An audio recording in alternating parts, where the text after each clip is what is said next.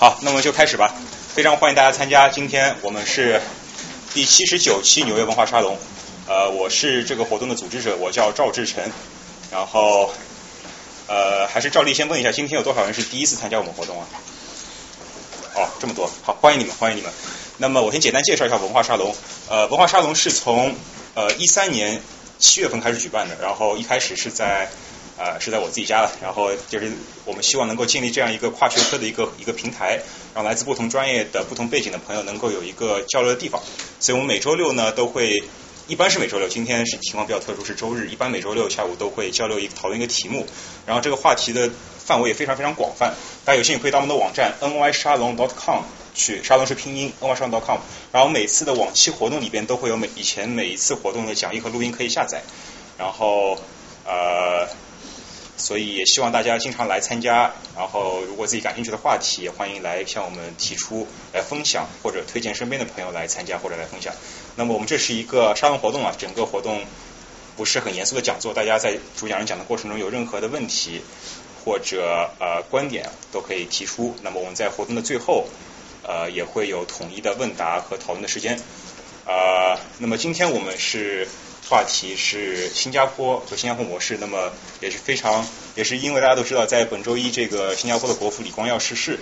然后也引发了很多人对这个新加对李光耀的执政，包括对新加坡的建国的呃发展的这个策略的很多的讨论。灯别关。所以呃，也是当天呢，我们这个各大政治系的刘汉章。呃，博士生在证件发表了一篇文章，也是探讨这个呃李光耀和他新加坡模式吧，所以非常有幸能够有这样一个非常及时、非常热点的话题，能够大家来讨论，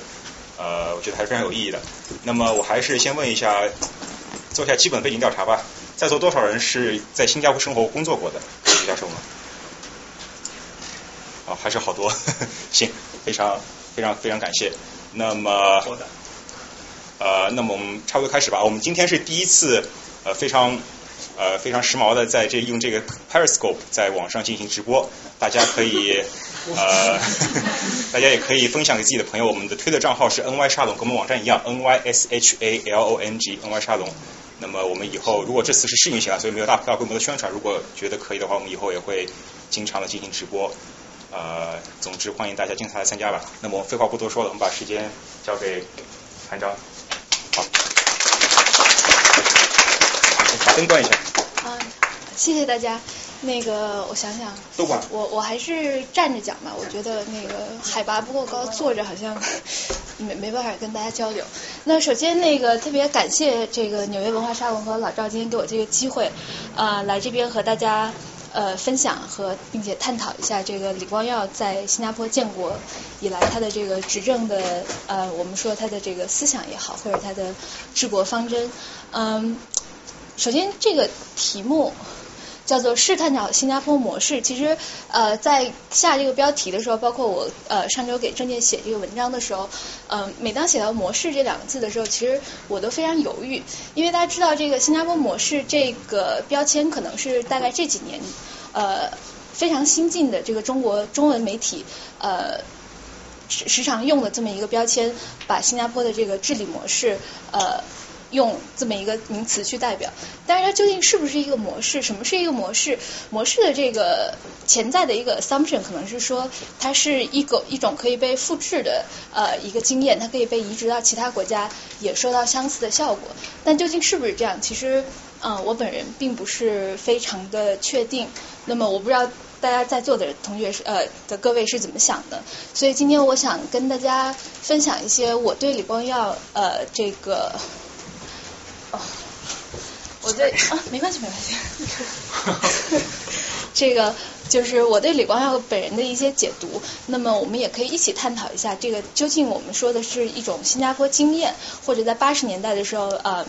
这个。英文媒体常常说叫新加坡呃奇迹 Singapore miracle，还是呃它究竟是我们现在中文媒体里面所所说的一种新加坡模式？嗯，OK，我看一下，哎，对，这个是吧？嗯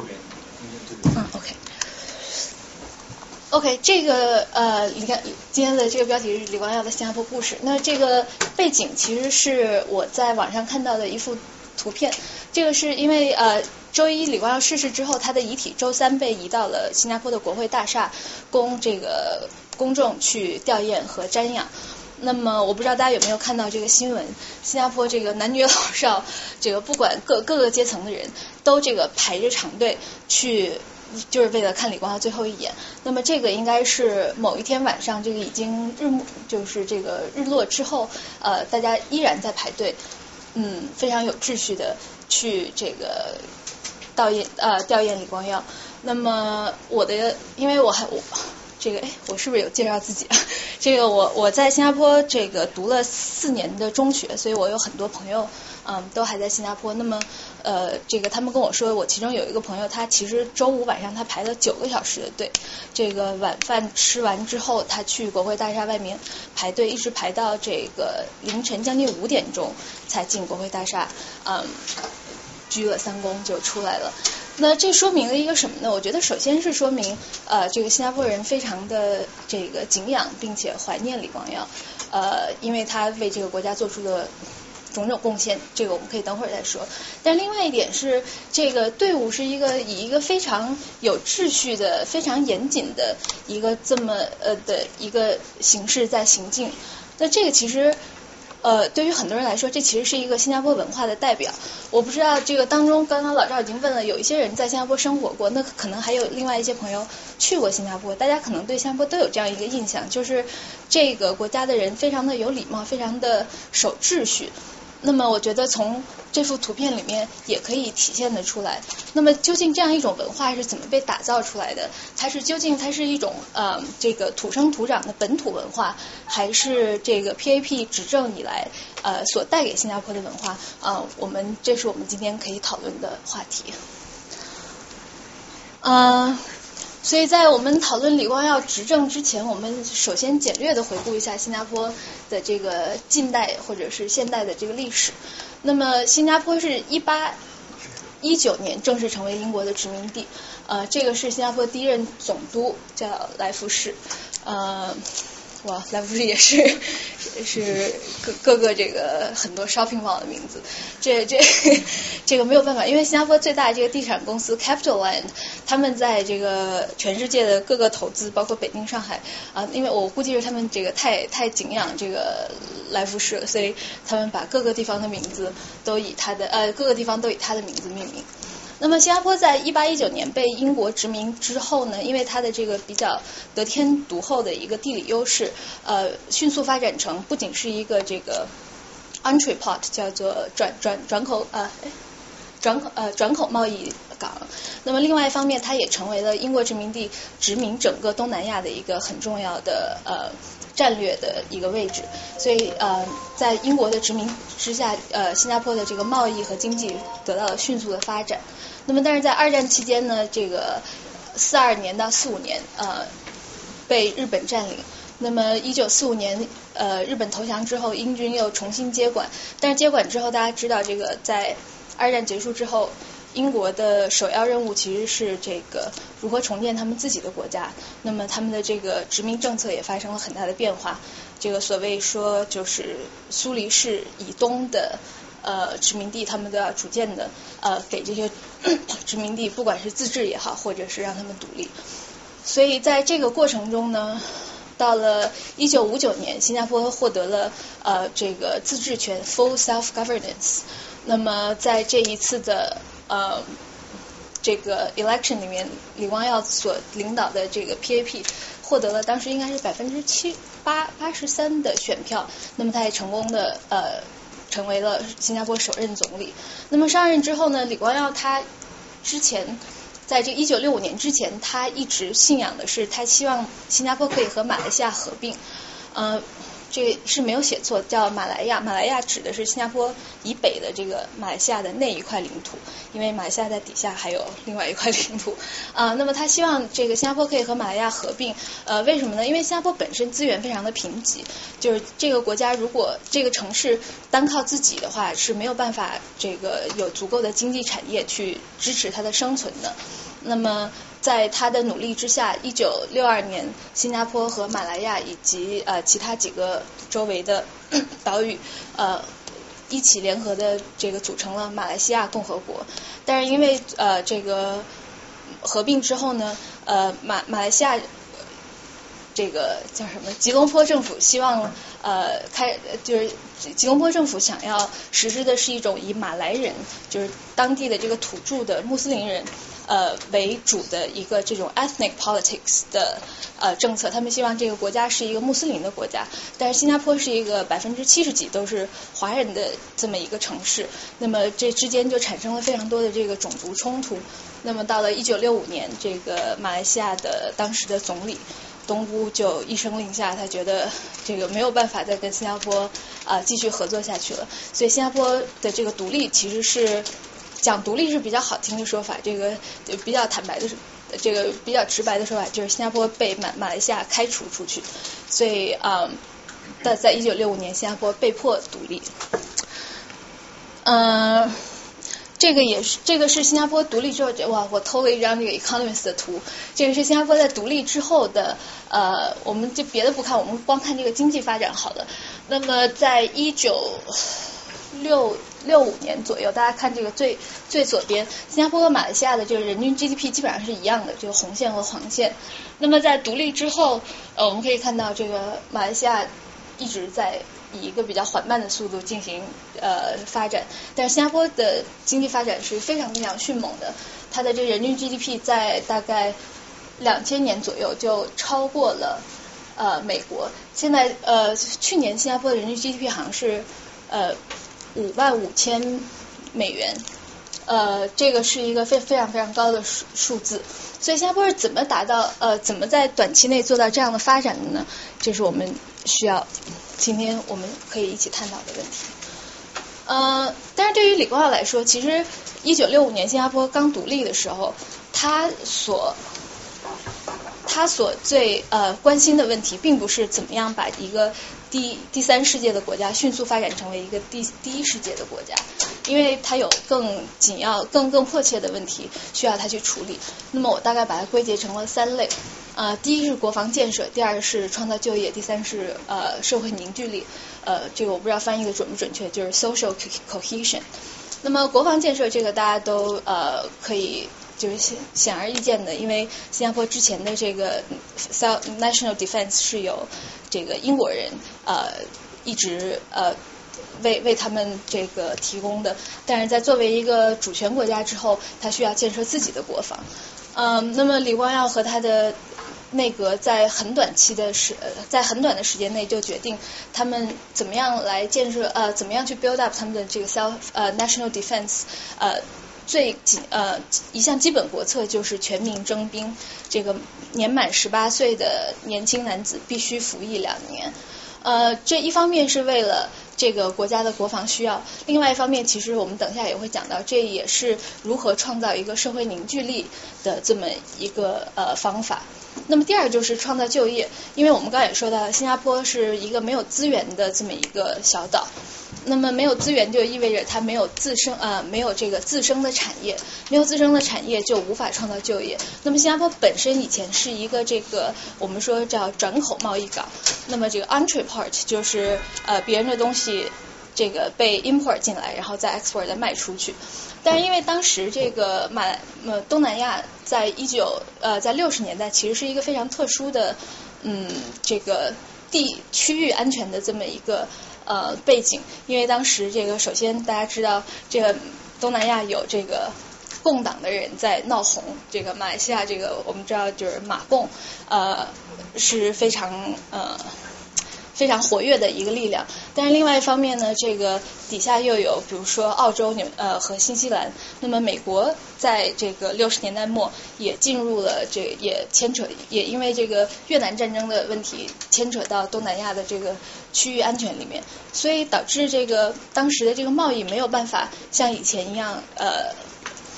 就是呃延续以前的这么一个发展，所以怎么样去创造就业，也是李光耀非常关心的一个问题。因为一旦有大量的失业，其实这个很容易造成社会的动乱，嗯，这应该是作为一个政治家最呃不希望看到的。那最后一点就是如何去创造一个社会凝聚力。嗯，我们可以看一下这旁边这个 pie chart，这个我没有找到非常确切的数据，这是一九七零年新加坡的这个人口的民族构成。那么中呃华人占到了百分之七十七，然后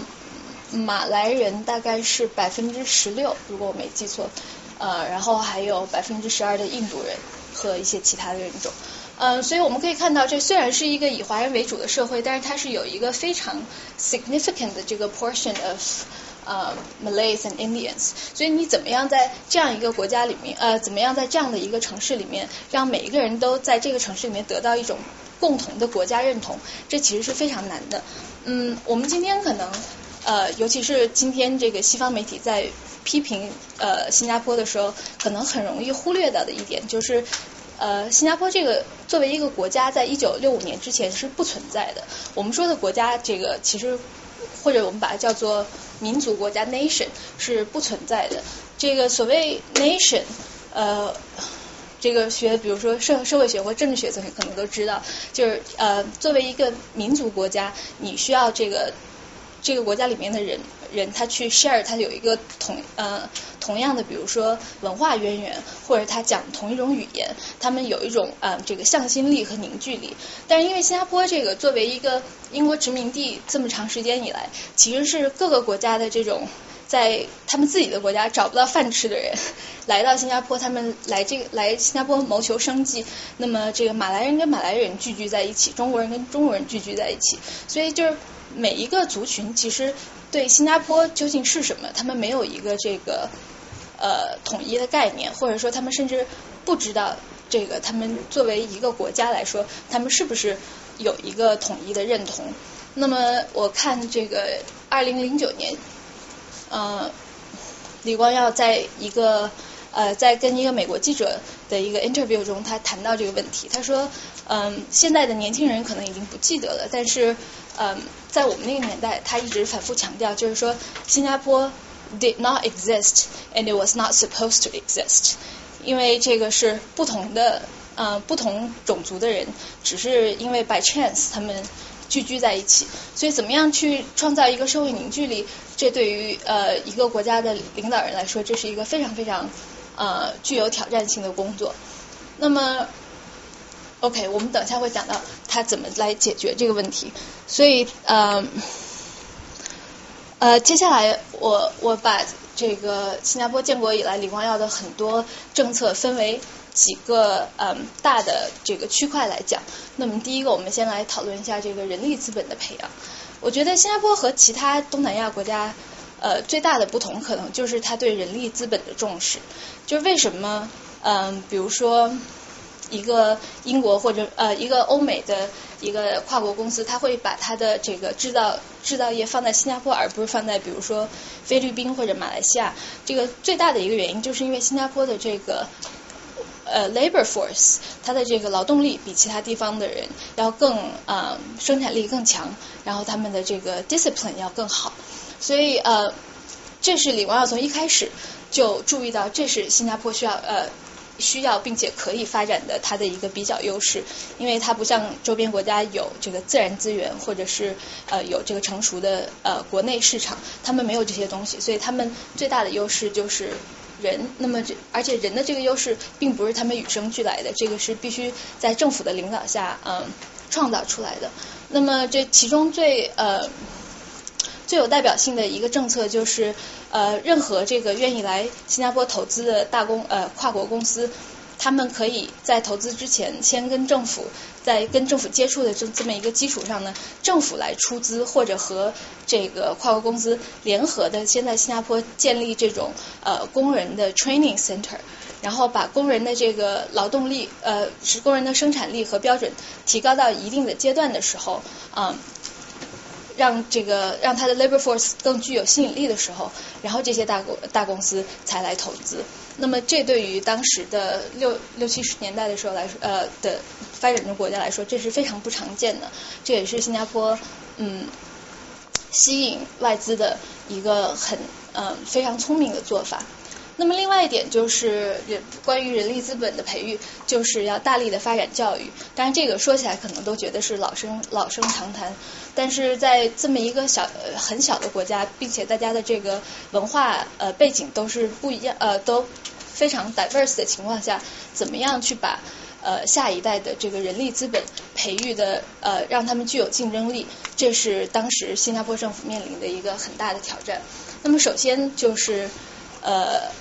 李光耀和他的同僚就决定，他们要统一用英语授课。呃，这个看起来其实是感觉很稀松平常，但是在当时推推行一个统一英语授课的呃这么一个政策是非常困难的，因为我们刚刚之前也说到了，这个马来人跟马来人聚居在一起，所以他们的孩子去马来人的学校用马来语的教材，嗯，他们不说英语，那么华人就更是这样，并且因为这个呃五十年代末到六十年代初，因为这个。呃，共产主义活动在呃新马一带非常的活跃，所以当时的这个嗯华语授课又和这个意识形态联联系在一起。如果要强强迫他们用英语授课，实际上这个政策推行起来是非常不容易的。那么大概这个政府采取了两三步走的做法，比如说呃先是先把英文呃引入到课堂，先不用英文授课，然后慢慢在英文授课。呃，大概过了这么这么大概五年八年的。嗯，这么一个时时间之后，新加坡变成全国都用英语授课。这个对于一个东南亚的国家来讲，要做到是不容易的。但是新加坡很小，我们可以说这个做起来可能不像其他国家那么困难。嗯，但是这给了新加坡的呃这个 labor force 一个非常非常大的比较优势。就不管是呃其他什么国家的公司来投资，至至少这个新加坡的工人他们是可以跟这个外资正常沟通的。那么第二点是，呃，另外一点就是这个英语授课的另外一个这个从政治上，从新加坡本国政治的角度来讲，它的一个 significance 是，呃，李光耀不希望给任何一个语言，就是任何这个种族的语言，呃，在政治上有比其他语言更高的地位。虽然新加坡是百分之七十七的华人在当时，但是但是李光耀从一开始。呃，我们这个我们可以等一下再谈，但这是实际上是一个非常有远见的做法。从一开始他就不通呃，他就不通过于这个讨好当地的华人群体来呃建立他的政治基础，他希望这个通过用英语来更好的呃。这个打造或者是强化大家对新加坡的认同，因为如果如果是讲这个华人呃讲讲华文的话，可能这个新加坡的华人会觉得哦我们是比如说我们是华侨，那么马来人会觉得哦我们是 like minority，所以用英语授课也是有嗯它的这个政治上的考量所在。那么一旦实行了英语授课之后呢，呃，新加坡推行的第二个政策就是 bilingualism，实现双语教育。所以每一个新加坡的学生到今天也是这样的，就是你虽然在学校用英文上课，你也要上英文课，但是你同时需要这个学习一门自己的母语。嗯，这个是李光耀自己感同身受的，因为他自己作为一个第四代的嗯海峡华人，他呃他成长在一个只说英文的家庭。所以他自己其实他自己在回忆录里面也写到，就是嗯，他一直觉得他跟中国的这个文化始终是隔着一层，呃，直到他三三十岁，因为政治上的需要，他才开始才开始这个学习中文。所以他希望这个新加坡不管是哪一个种族的公民，都可以从小呃也修一门自己的母语，对自己的这个根源文化有一定的认知以及认同，呃。这两点讲完之后呢，呃，新加坡的另外一个教育的呃政策，当然这个政政策其实受到了非常多的这个讨论和非议，就是学生的分流叫 streaming，呃，这个其实在美国，我我我跟很多这个搞教育学的朋友也讨论过这个问题，在美国其实也有类似的政策，那么这个在很多地方是被认为可能是有一定的这个歧视呃所在的，就是比如新，尤其新加坡的这个分流又实行的特别早，就是。呃，小学生三年级的小学生就要第一次参加分流考试，然后就被分成啊快班和慢班。那么这个快班的同学就用快班的教材，慢班的同学用慢班教材。然后到了小六这个六年级毕业的时候，你要进行进行这个小学生初中的考试。那这个时候自然而然，这个慢班的同学肯定就不没有快班同学考得好。那么这是小三、小六，然后中中学上到中二、中四。一一次一次的分流，所以新新加坡的这个为什么我们等一下说到新加坡的这个精英统治或者精英社会，它的这个传统其实是从教育上就可以体现的非常明显的，就是如果你一开始就被认为是一个好的苗子，那么这个国家就会把大量的这个资源呃倾注在你的身上。让你得到非常好的发展，但是如果从一开始这个小朋友并没有呃表现出好像有很多的天赋或者潜力，那这就是很很不幸的一件事情。呃，现我在上高中的时候，呃，我我是 哇我高中是这个来来福士初级学院的，呃，我我在来福士初初级学院上的高中，那么我们学校的同学里面，基本上大家都是。呃，我说基本上可能很不不是很准确，应该是几乎全部人都是小六考试，呃，他们有一个叫做呃 Stream One，他们都是这个第一流的学生考进来的。我所有的朋友里面只有一个同学，他六年级的时候他是一个 PM Two，他是第二个 Stream 同的同学呃考进来的。他跟我说这是非常非常少见的，所以就是这个政策一方面它是很高效的，但是另外一方面是不是给小朋友从很小就呃。一来是造成了很大压力，二来是呃从很非常小的时候就让大家在资源上得到这样呃不是很公平的对待，这个是呃这个政策引起非议的很多地方。那么发展教育最后一点，这个可能大家都很很清楚了，就是新加坡大力发展它的高高等教育。今天新加坡有像这个新加坡国大、南洋理工呃两所以及其他另外两所这个。呃，非常好的这个呃高等教育学府，包括它还有新加坡还有一种学校叫做 Polytechnic Schools，就是翻译成中文大概就是技校的意思，就是高高中呃大概是一个职高的这么一个 equivalent，呃这样的同学出来呃即便他们没有一个大学的学位，但是他们在这个技校里面学的都是非常。呃，这个跟德国有有一点类似，他们学的都是非常这个 market oriented 的 skills。他们比如说学 accounting，然后还有学这个保险的这个 actual science。嗯，所以呃，对于他们的就业都是非常有帮助的。所以这一系列的的政策导致了新加坡的人力资本呃在短时期内得到了高度的发展，呃，使得形成了一个可以说是一个良性循环，就是人力资本越好，这个外资越愿意来投资，那么更进一步加强了他们在这个教育上和人力资本培训上呃的这个倾注的资源。有一个问题，就比如说学生分流，它是按照一些标准考试来分，但是还比如小朋友。们还用去上兴趣班什么之类的吗？如果他们不需要上兴趣班来体验这个分流的快和慢的话，那是不是说明新加坡只是为了培养一些工人，然后但是他忽略了人的趣味性的一个发展？你说的兴趣班是指不是？我知道兴趣班什么，就是说兴趣班在分流里面起的起没起到作用？呃，这是基本上没有起到的作用。我我觉得呃。应该这么说，就是学习好的小朋友被分到了比较好的学校，他们同时也有这个一定要上兴趣班啊。新加坡是一个就是 everything 都是很很这个 quantify 的一个社会，就是你去参加兴趣班也要这个什么拿 A 拿 B 什么得这几分那 那几分这个 分不够还不能上特别好的高中什么的。当然就是这是对于很很好的学生来说，对于差一点的学生就是。Exactly，就是像你说的，其实就是你把学习，你把你的英语和你的数学弄好了，这出来就是就是一个非常为了培养生产力呃而这个 cater to 这个生产力培养的这么一种呃文化呃呃教育模式。嗯，那么第二个第二大类的这个政策呢，我可把它归为这个社会稳定 social stability。呃，这个其实呃，对于中国同学来说，我觉得这其实也是一个非常感觉呃很稀松平常的一个定义。但是可能对于这个呃生长在民主国家的同学，可能觉得呃这个 感觉比比比较这个威权或者比较 draconian 一些。那么。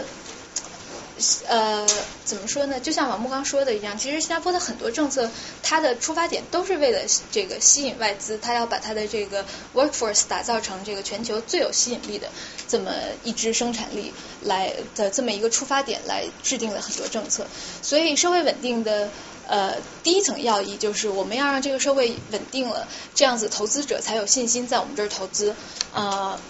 这样我们才能吸引来更多的这个钱，然后。创造就业什么什么的，对吧？所以，嗯，我们说的这个社会稳定的第一层呢，就是李光耀他要改善劳资关系。说这个改善可能是好听的说法，这个比较不好听或者比较直白的说法，就是要给这个工人们一点颜色看看，让他们都把他们教乖了。这个李光耀其实早年在这个刚刚呃从政的时候，在从政之前，当他还在这个呃 build up 他的政政治资本的时候，其实他从英国学完法律，学成归国之后，他在新加坡他是代表这个当地的工会跟当时的这个英国政府打官司的，他的这个。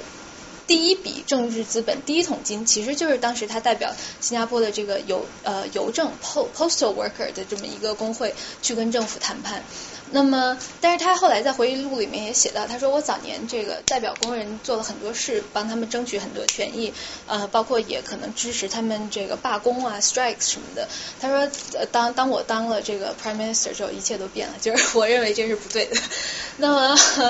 呃，因为这个首先呢，就是如果这个 strikes 非常多，这是一个非常我我们说这是一个比较 hostile 的一个 industrial relations，那这样的话，呃，是没有人愿意来投资的。所以，呃。李光耀上台的第一件事就是他非常强硬的处理了这些罢工，呃，具体的细节我已经不是很记得，但是他在回忆录里面说，就是当时有一个某一个工会的这个。领袖跟他其实早年是一起这个参加新加坡独立运动的，他们都是啊当年的这个革命同志。但是当这个当他们的这个工会组织罢工的时候啊，他直接就是跟这个工会的领袖就说：“他说你让你就是 get your workers in line，就是我们不会 entertain 你们任何的要求啊。”的确，他也是这么做。当时有人什么不仅罢工，还有人什么绝食，就各种的。嗯，新加坡政府是完全不予理会他们的这个。呃，要求，并且新加坡在一九六八年改呃，好像是修改了他们的这个劳劳动法，呃，具体的这个具体的这个 technicality 就不说了，但是大概就是这个工人们是没有合法呃组织罢工的这么一个权利，所以从法律上就直接呃这个剥夺了工人们罢工的权利。那么第二点呢是呃，他把这个小的工会都这个收拾了之后，呃，组呃。帮助政府帮助组织了一个叫做呃 NTUC 叫做 National Trade Union something 的这么一个组织，就是嗯这个是他们说的所谓叫三边劳资关系，就是政府、工人以及这个资本方，呃他们希望这个工会其实是在这个三方里面起一个调停和这个。嗯，就是调解的这么一个作用，所以工会等于是被吸纳到政府底下来了。这个跟中国有一点点像，但是又又又不是完全一样。总之，李李光耀就是用这个软的硬的方法，各各种方法，就是驯服了新加坡。本来，因为新加坡在这个六十年代初，就是我们刚才也讲到了，这个共产主义活动非常活跃的时候，其实这个罢工是当地。这个普通老板就是普通工人争取他们权利的一个非常常见的一种这个运动模式。那么李光耀在短短的大概五到八年时间内，就把这个罢工的这个文化或者这个传统，就基本上呃就是把它根除了。所以社会稳定的第一层呢，就是我们说的这个劳资关系。然后第二层刚刚也这个提到了一点，就是种族之间的和谐。呃。那么第一点，呃，这个种族和谐之下的第一点呢，是培养国家认同。我们刚刚也说了，这个大家来自不同的地方，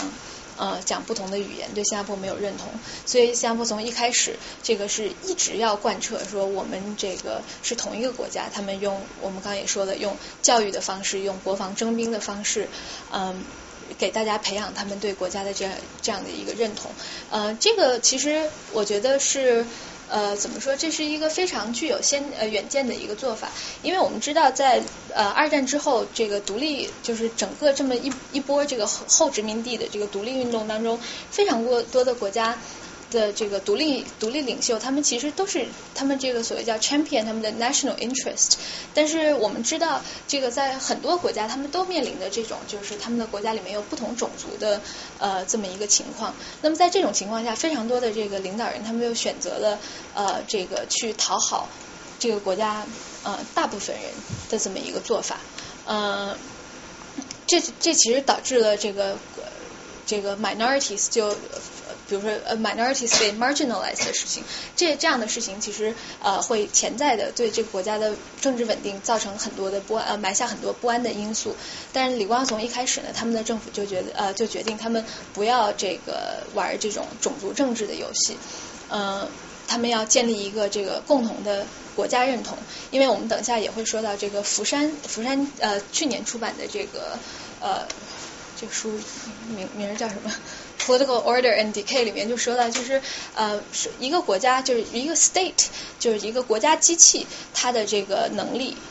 如果一个国家要去建立它国家机器的能力，实际上它的第一步是要建立这个呃 nation building，就是 nation building before state building。所以新加坡在这一点上是非常聪明的，它首先要它要对这个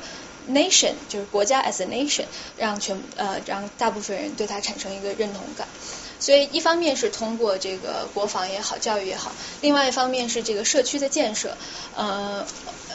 我们等一下会讲到新加坡的这个祖屋计划，就是基本上所有人都可以。住到这个政府廉价提供的房子，并且这个成为拥屋者。那么在这样一个计划里面，这个政府其实每一个这个居住区都是有强制性的 quota 的。比如说中呃新加坡现在假设说是百分之七十的华人，百分之二十马来人，百分之十的印度人。那么他们就按照这个 quota，在每一个社区里面，就是因为这个屋子是政府这个卖给。公民的嘛，所以在这个 register 和抽签的时候，他们也是按照这这么一个呃比重去在每一个社区里面 create 一个这个就是一个 like microcosmo 就。让让大家在这么一个小的社区里面，也需要一定需要跟这个不同种族的人交流，那么跟不同种族的人呃就达成谅解啊融合，嗯，并且他们也有很多这种比如说社区中心啊，然后你你在里面嗯常年的会有一些这个文化的活动，呃让大家让不同种族的人之间建立一些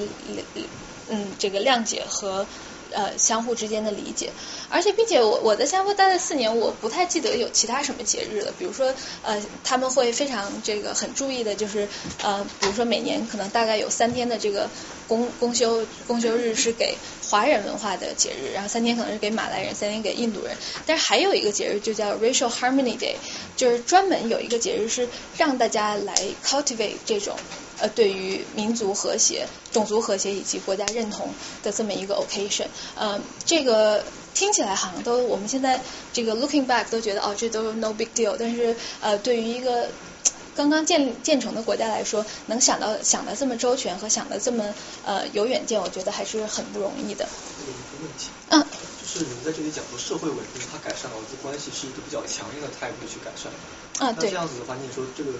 过大概六五年到八年的时间，那这段时间里面，就是说那些工人的情绪是怎么样的去，就是排解或怎么样？因为如果说是这样强硬的关系的话，他们比较不开心的呀。啊，对，这个这这是一个非常好的问题。呃，这个工人开呃开不开心，我觉得首先是两点，一个是他有没有得到他的 fair share，对吧？嗯，这么说吧，就是呃我们总是讲我们要 get get your slice of the pie，但是。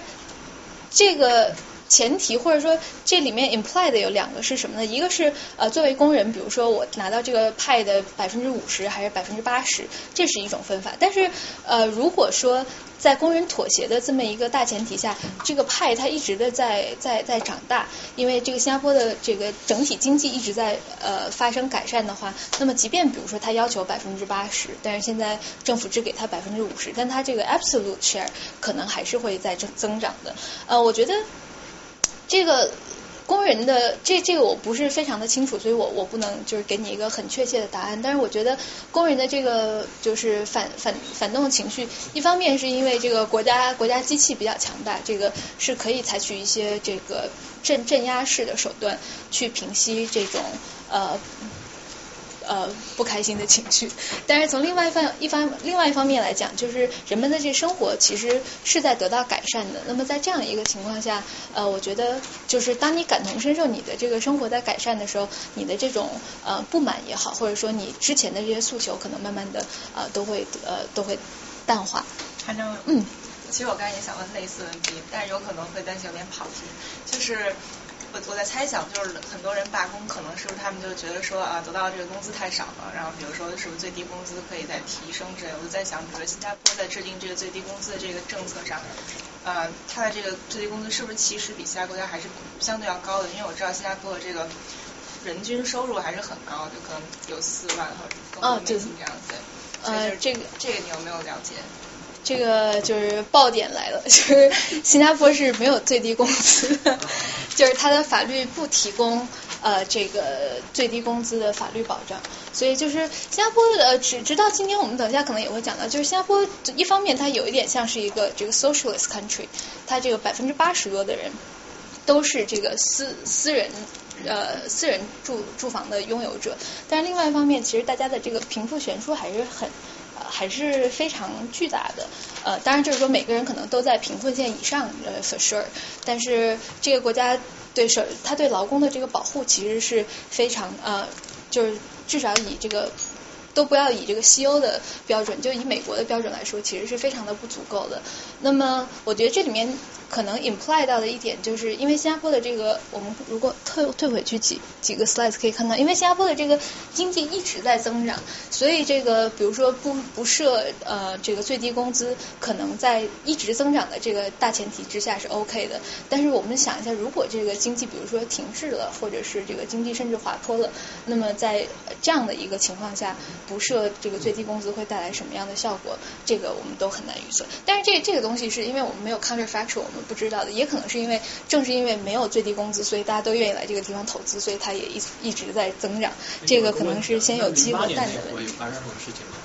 零八年就是金融危机，当年新加坡是大概呃，如果我没有记错的话是。第一年这个 GDP 产生了负增长，因为这个这个是人均嘛，这不是总量，就是总量是第一年产生了负增长。但是新加坡的这个反应也应对也是非常快的，到零九年呃就以好像是百分之十五点几的这个速度又经济又发生了反弹，因为新加坡作为一个外向型经济，它很容易受这个国际金融环境的影响。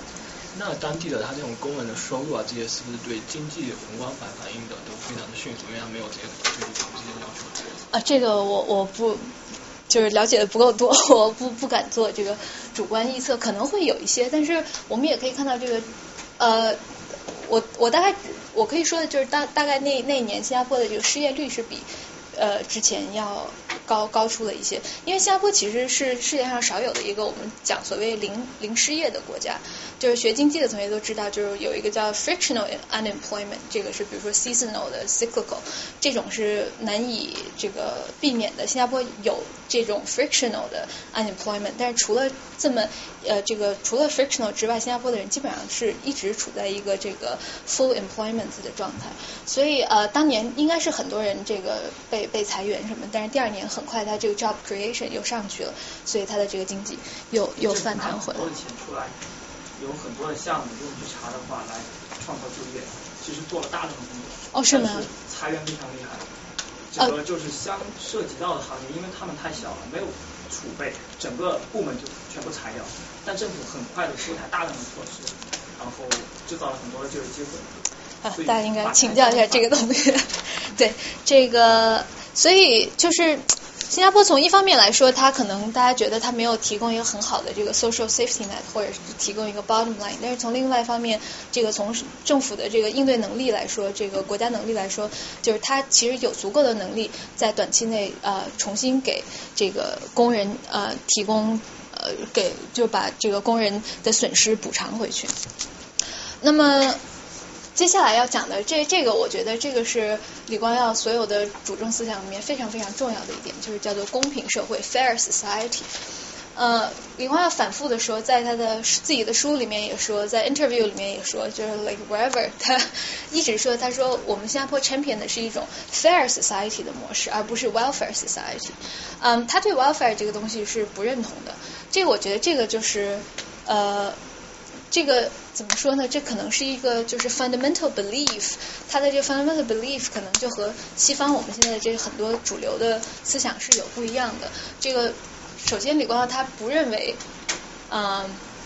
这个政府应该是作为每一个人的这个 basic well-being welfare 的这个 provider。他认为，其实每一个人如果他在社会上他有一个 fair chance，那么他应该自己为自己负责。嗯，所以他更强调的是一个这个自力更生，但是就是 it's very interesting，因为这个李光耀每次在谈到自力更生的时候，他他的这个原因是什么呢？就是他的这个他的所谓他的 theoretical 的这个 underpinning，他总说这个儒家呢是说这个儒家文化是这个非常 champion 这个自力更生的。嗯，然后我就说，这这为什么是这样呢？然后看了很多不同的这个 source，终于他在有一篇文章里面提到说，他说儒家说这个修身齐家治国平天下。所以呢，他要先我们要先修身齐家，所以是要先把自己的小家这个打理好了，再去管别的事儿。所以呢，这个把自己小家打理好，说明什么 呢？就说明 self reliance。当然，这个他这个 interpretation 对不对？这个就是大大家自己可以呃自己再去揣揣测一下。但是不管他他认为他的这个 legit 他的这个呃。政策的 legitimacy legitimacy 从何而来？总之，他是这么 justify 的。嗯，那么另外呢，就是他不喜他不喜欢这个我西方福利社会的这种用 subsidized consumption 的方式来实现社会的再再分配。比如说美国，我们知道这个很多人去领这个 food stamps，这 food stamps 就是一种一种一种这个 immediate 这个 consumption 的 subsidy。呃。李光耀觉得这这种东西就是我给了你，你就去买吃的，这个东西不激励你工作。李光耀最害怕的事情就是新加坡的 workforce lose 他们的 drive。这个 drive 这个词就是对他来说就是一个 key word。他觉得哦，人民生活太好了也会 lose drive。这个你要给他太多东西，他也会 lose drive。所以呢，就是你总要 keep them on the edge，就是让他们有这个 drive。所以呢，他觉得呃，但是政府并不是这个不管这个公民的这个 welfare，他觉得更好的一种实现再分配的模式是提呃这个提升财富。那么我们呃接下来会这个详细的讲一下。嗯，首先我们再回到这个 self reliance。呃，新加坡和很多国家一样，都有一个跟中国一样，也有一个公积金，他们叫做 CPF Central Provident Fund。然后呢，一个一个公民，每一个公民有自己的一个公积金账号，然后这个呃这这个账户要负责你的医疗养老，然后你也可以用这个呃账户里面钱去买房，或者是做一些政府允许的投资，不是所有投资都可以，就是政府允许的某一些投资。那我想底下这个 chart 是我看到这应该是二零一四年最新的呃他们的这个 contribution rate。我想说的一点是什么呢？就是我们可以看到。这个所有公民，如果他只要每个月赚七百五十块钱以上的话，他要强制，他要被强制缴纳百分之二十的他的收入给这个公积金。这个数量，这个数额其实是非常非常大的。我不知道，就是因为我我还是学生，我不工作，我不知道这个百分之二十是不是对大家来说，我觉得呃，这是一个你的一个 significant portion of your income。呃，但是呃。当然，他同时他也要求这个 employer match 到大概百分之十七，所以总共的这个 total contribution 是一个人这个收入的百分之三十七。嗯，这个数就是个人的这个 contribution，其实在他们刚刚独立的时候，呃，如果我没有记错，其实是只有百分之五的。但是因为李光耀他希望这个所有的人都可以呃买得起房，然后所有的人都可以呃自己依靠自己养老，那么他觉得。这个百分之五是远远不够的，所以 over the years 它一直在呃，这个新加坡政府一直在不停的加码每个就是这个个人向公积金的这个 contribution rate，最高的时候大概达到了百分之二十五，这两年可能又又降调调低了一点点。那嗯，那么他们规定的从什么岁数开始可以开始领取？呃，五十五还是？应该是五十五岁之后，啊，这也是非常 interesting 一点。多谢老赵提醒我，就是新加坡的这个 pension 和其他地方也不太一样。就是在美国，如果你买的这自己的 pension scheme，到了年龄你直接可以一次性 cash out。新加坡政府不行，他什么都要管，因为他觉得你要一次 cash out 的时候，你万一你去去这个澳门一趟，你回来什么都没了，政府又又又要这个负担。所以新加坡的这个好像我记得最近又改了，但是。呃，又改了一个年限，但是就是从五十五岁开始，你每个月只能按照政府呃规定的这个数量 withdraw 一点点的钱出来，呃，然后这个供你呃日日常开销，好像是到了六十五，我不知道现在有没有调到，比如说七十还是六十八，嗯的这个年限，你才可以一次性的 cash out，不然这个。政府认为就是他应该来帮你规划你这个钱怎么花，呃呃，这个为为什么呢？这就是就又讲到一点，就是这个公积金里面政府是不 contribute anything 的，所以政府觉得这个养老完全是你自己的事儿。我政府在里面所做的一个角角色，只是帮你怎么样更好的规划养老，而不是来负责你的养老。嗯，那我看一下还有什么值得讲的。那么另外一点就是，呃，因为新加坡的这个人民呃，新加坡政府还希望这个公民买房。那么买房的这个，首先比如说付头期款，不管这个房房价再再再怎么便宜，头期款都是很大的一笔数量。所以呃，这个他们也靠这个不断的调高个人的 contribution 来呃 enable 大家可能比如说在三十五三十岁左右就可以这个付到头期去买房子。嗯。呃，我有两个问题，就跟这个有关。嗯。啊，第一个就是新加坡，因为我不太了解，就他们的税收是什么样的嘛？因为百分之二十很高啊，如果你再想象一下税收的话，我感觉会不会那个也会让人觉得是不想工作的一个 incentive？因为你工作很辛苦，结果 take home 就一点点钱。然后第二个问题是，就是说，嗯，因为你说这个政策有实施很多年，然后在新加坡 GDP 在那种 growth rate 下，我可以想象他们的 CPI 肯定也涨得很快，那钱就不断在贬值。那有没有存在一种情况，就可能性就可能我二十年前放进去的钱，现在也不够买房，什么都买不起了？嗯，哦，very good questions。那个第一个问题是关于税，新加坡是一个低低低税收的国家。首先，它的这个为什么这个很多世界上，哎，那个人叫什么？我其实今天一直在想他的名字。美国美国之前这个在华尔街炒股很很牛的那个那个那个男的，哎，不不是不是索罗斯，是那个索罗斯的 like bestie。Rogers。啊，对 Rogers，他他后来就这个他在大概。五十岁左右就移移民新加坡，并且 take up 新加坡的 citizenship，exactly because 新加坡的这个 income tax 是非常非常低的，这也是新加坡呃这个政府激励大家工作的一个 drive 嘛。我们说这个你 工作越多，你 就是赚的越多，不要说工作多了政政府又征你的税，嗯。这是第一个问题哦，但是新加坡其实呃在九十年代之后，其实它现在不仅新加坡的税是不 progressive 的，其实新加坡现在有一个在我看来是非常 regressive 的一个税，就是新加坡的这个呃叫什么消费税 GST，从一开始的呃九十年代大概刚 introduce 是好像是百分之一还是三，现在大概涨到百分之七。那么我们可以知道这个呃。消费税是不管穷人还是富人，你去消费你就要交这个税，所以这其实对穷人来说可能是呃站在西方主流观点的这个 呃角度来看，这其实可能对穷人是更不公平的。嗯，那你的第二个问题是这个啊，所以这个其实呃在新加坡一直不是一个很大的问题，因为新加坡的大家知道新加坡有一个叫做淡马锡这个 Temasek Holding，还有另外一个新加坡的这个主权基金叫做 GIC Government Investment Corporation，呃，因为新加坡的这两个呃就是。C P 呃，这个 C P F 的钱基本上都由他们在 manage，那么他们的这个这 investment management 一直做的呃非常好，所以这个公民其实一直可以得到一个比较呃优良的一个 return，所以不太目前来讲来讲还没有遇到很大的你说的这个的这个问题。嗯、呃，行，那我们再讲下一章。呃，不好意思，嗯再问。啊。我想问一下，就是那个买房子说，就是它有 quota share，比如跟 population 的是一样的。啊，就是你说种种族对、啊、对对对，嗯。那那它价钱是呃也是根据种族不一样吗？还是说？啊，没有，价价格都一样。是政政府会不会有 subsidy？呃，比如说。呃呃，我们就刚好下一个 slide 是是讲这个房子的，刚刚好，就是呃这个首先呃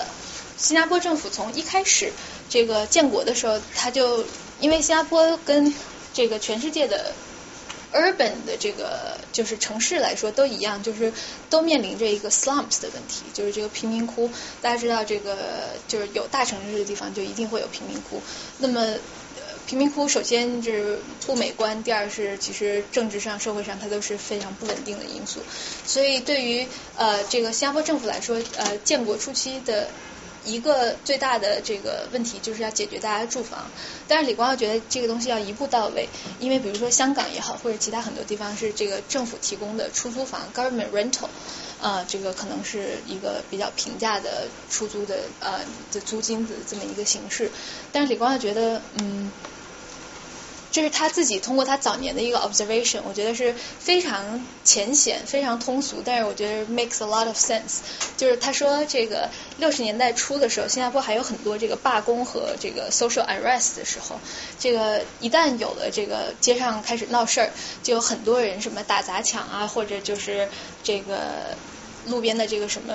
汽车也好，小汽车也好，这个房子也好，就有人这个烧房子或者是砸汽车。他说，但是等到等到我们六十年代之后，慢慢的让大家开始买自己的房子的时候，说还有他说，每当这个还是又发生社会运动的时候，大家都非常小心绕开自己房子或者绕开自己的车，因为这个是他自己的东西，他自己要他自己很珍惜自己的东西。所以这个是非常 it's very shrewd，我觉得这个非常非常聪明。所以他觉得他是要把这个全建成一个全民都拥屋的社会，这样每个人在这个社会里面都有他自己的一份儿。呃，所以他自己的这一份儿其实就跟这个社会的呃命运，这个社会的嗯是不是安定，就是成有这个非常紧密的关系。嗯。另外一点呢，他觉得因为这个把十八岁的青年人都送去当兵了，那么他说，尤其他作为一个这个殖民地以下生长起来的人，他就会说他他的思他的思考是这样，他说，如果这个我是一个穷人家的孩子，我去当兵，呃，这个被送上被送到前线去，呃，然后这个。我就会想，我凭什么为这个什么大地主或者 landlord 在卖命？我家里面我也不，我我家也不没有房子，我家也没有车，就是我为什么我为什么需要来这个 defend 这个国家？所以他觉得让每个人都拥有在这个社会里面都拥有自己的一份，这样大家才有更更有动力去维护社会的安定，并且保卫这个国家。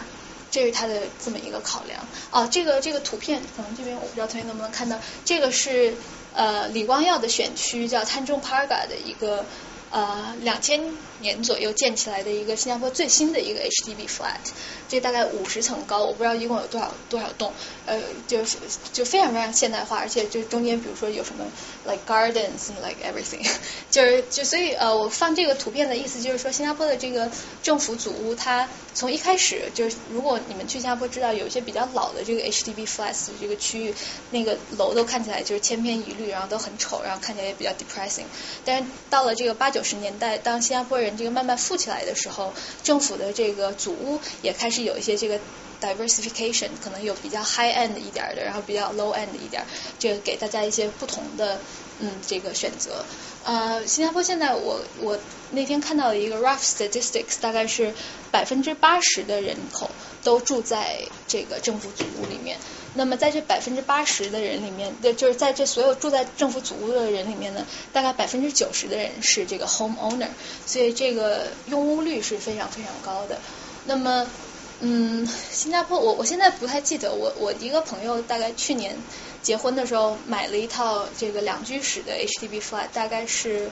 呃二十几万新币，呃这个其实是非常非常合适的一个价格，呃所以这一期也从一个侧面可以体现，就是大概这个政府呃往里面倾注了多少这个 government。二十几万是相当便宜了，对，很地段，那肯定是很就很便宜的地段。呃在对是的，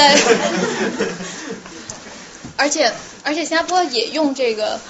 HDB flat 刚刚一一来是说这个是促进种族融合，第二是这个促进大家结婚生子。这个单人的，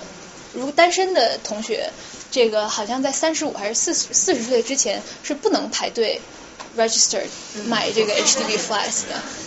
所以我有很多同学，他们都还没有办，还没有办这个婚礼，就是先领证，因为领证就可以去排队，这个等这个 flat。呃，因为这个新加坡的这个族一直是在不不断的建的嘛，就是所以你还要你这个买了呃不是你结了婚拿结婚证去登记了之后，你只是排上了队，可能就等到真正拿了房子还要大概两三年。哦，然后我我一月份刚好回了一趟新加坡，我还听我一个朋友说。他的一一对朋友夫妇，两个人就结了婚，然后排队拿这个，嗯，排队拿了号，然后要交好像不知道万把块钱吧，还是更多，我不记得的这个 deposit，然后买买这个 HDB，结果呢，他们俩就是就是分手了，对离婚。然后这个最后拿钥匙的时候呢，你也还是你要去新加坡政府是事无巨细，你还要 present 你的这个 marriage certificate，你才能拿钥匙。所以呢，就是。最后这个婚也离了，然后这个定金也没了，房子也没了。总之，家父定金也不还，对，当然不还了。这这是让你 stay married 的一个 incentive。所以，操碎了。但是离婚了之后就要搬出去。啊，那应该不用。那离婚了住一起吧，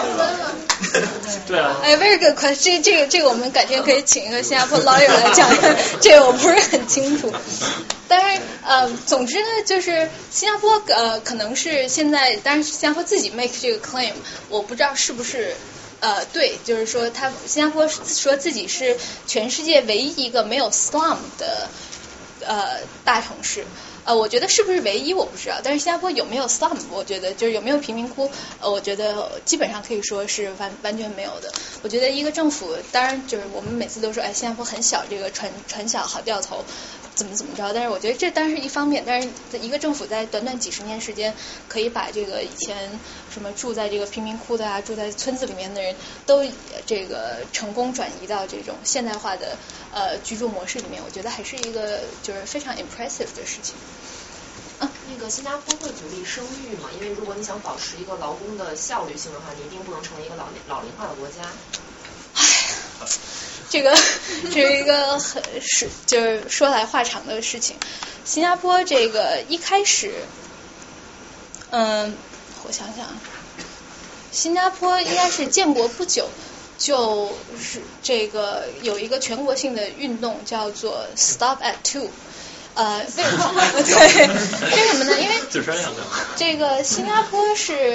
呃没有，因为 two 的原因是因为我大家知道这个 population replacement 就是你生两个小孩，两个小孩才能 support 你们两个嘛。这个是这个是从人人口学上来讲，呃，至少这个叫什么支持率至少应该达到呃对吧？这是最最最 ideal 的。呃，但是新加坡有一个问题，这是李光耀一直。李光耀其实他他昨天我看那个李显龙呃悼念他爸爸的时候，他演讲里面说，他说呃我爸爸就是 always strive to be correct but not politically correct，所以就李光耀说的很多话，在这个西方语境下，这个解读都是 pure racism，就是 但是就是 make sense，为什么呢？因为新加坡的马来人是这个信伊斯兰教的。那么穆斯林是我不知道是不是全，我觉得应该都是这样吧，就是是不不节育的。那么马来人又 happen to be 这个新加坡呃人这个社会里面受教育最程度最低，然后 productivity 也最低的呃的这么一个人群，所以呃我觉得这个 stop at two 有有很大一个很大一部分成分是跟他们说行了不不要再生了啊不是不是，但是我我我那个我。一月份还去专门去他们那个 National Museum 看了一下，有那个有一个 poster 上面是写什么 Stop at two，然后写那个意思就是呃生了两个就赶紧去结扎吧，这是最好的 那个寄生方式什么的。所以就政府呃，他新加坡政府不会这个就是好像手铐着你去做很多事儿，像中国以前这个寄生。做的一些事情，但是他会发花这个非常大的力气去宣传，或者是在这个社区里面做很多这个鼓励的工作。他有什么经济上的措施来做这个？呃，好像是，对，就是这个这个是下一步。到了这个八十年代的新加坡的这个人口增长控制住之后，李光耀一看呀，不对，这个人越来越少了，这个这个不行。呃，他。的这个 slogan 好像是变成 have more if you can afford it or something like that，然后然后这个它其实不是说 if you can afford it，而是它直接用这个 tax bracket，用你的这个税收就把你分成不同的这个。 呃，如果你是高税收的人群，你有第三个小孩的话，你可以享受很多，比如说 tax incentive 什么的。但是如果你不是这个高收入的人群，这不是第三 policy 啊，是啊，所以所以这个放在美国的话，就一定是不不能 work。但是还有个问题啊，你刚才一开始说就是他从小就对那个公民进行分流嘛，嗯，那会不会比如说鼓励那种比较好的公民生更多的小孩？是啊，是啊，是这样的。对这样。这个呃，新加坡八十年代的时候，李光耀，李光耀每年在国庆之前要给新加坡人做一个这个 national speech，然后八十年代的时候，他做了一个 speech，这个引起了非常非常大的这个社会反响。他说，我们现在的这个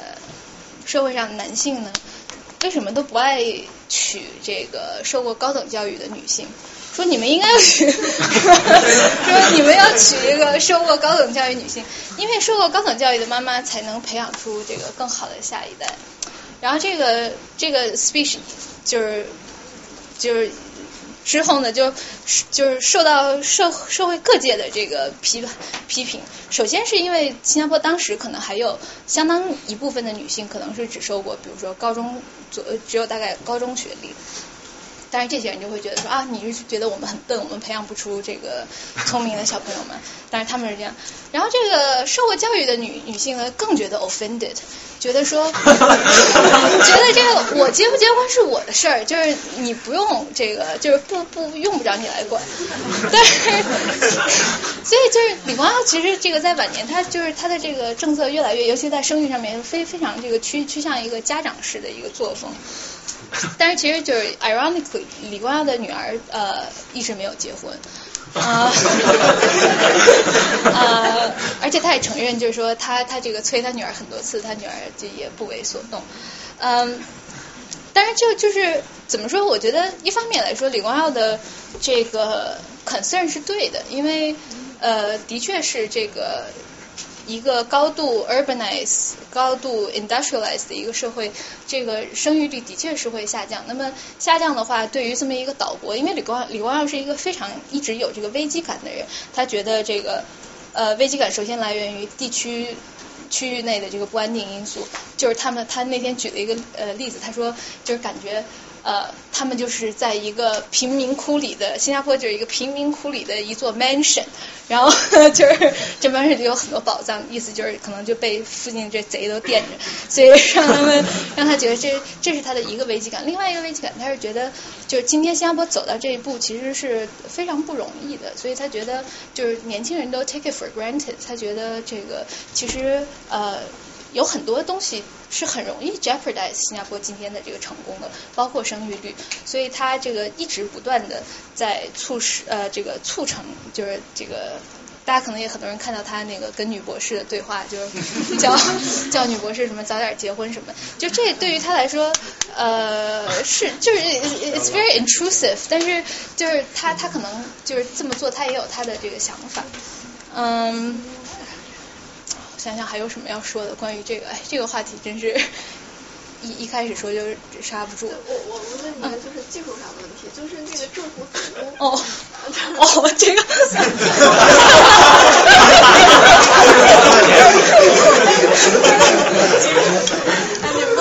太不健康了。就是政府组屋这个事情，它的那个房产税和包括如果要是有继承问题的话，比如说你要有多个孩子有继承问题的话。它这个税收是在这个房屋上面是怎么样？呃，先，我这个不是我，我好像记得在哪里看过，但是我不是特别清楚。这个继承权肯定是百分之百继承，就是它的这个首首先这个 house 的 ownership 是不像中国，比如说什么大产权、小产权，然后多少年，这个是永久的产权。至于这个税收是多少，我猜测应该不会很高。但是究竟是多少？可能我我就是我我应该再去看一看。遗产税这方面也没有一个特别，就是有别于其他地方。呃，整体来说应该是偏低，因为它这个鼓励呃这个公民买房，就是说这个东西你可以，你不仅可以 keep 这个，你也可以把它传给你的下一代。那我问一下，新加坡可以炒房吗？哦，这个像炒房应该是不行的。这个这个，你看他他连你结不结婚都都都都跟这个挂挂钩在一起。呃，我只记得有。记不上来。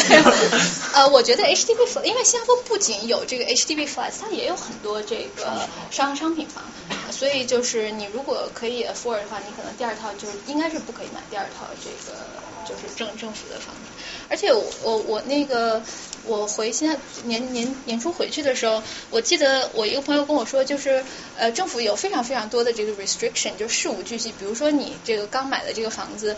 可能前五年你不能把这个房子整套的租出去，收取这个租金，就是至少得，比如说有一个房间是这个呃屋主要呃，就是你住不住在那儿无所谓，但是你至少有一间房子是没有出租的。那他的就政府组跟 commercial 的房子房价会差多少？差非常非常多。这个具体差到多少，我们等一下可以 Google 一下。但是我可我觉得是 safe to say，这个是非常非常多啊。但是嗯，这样子年轻人住什么？年轻人年轻人就住这样，就住也是需要结婚才可以。呃，就所以鼓励你结婚呀。这个这个是一个系统工程，你们没看看出来吗？呃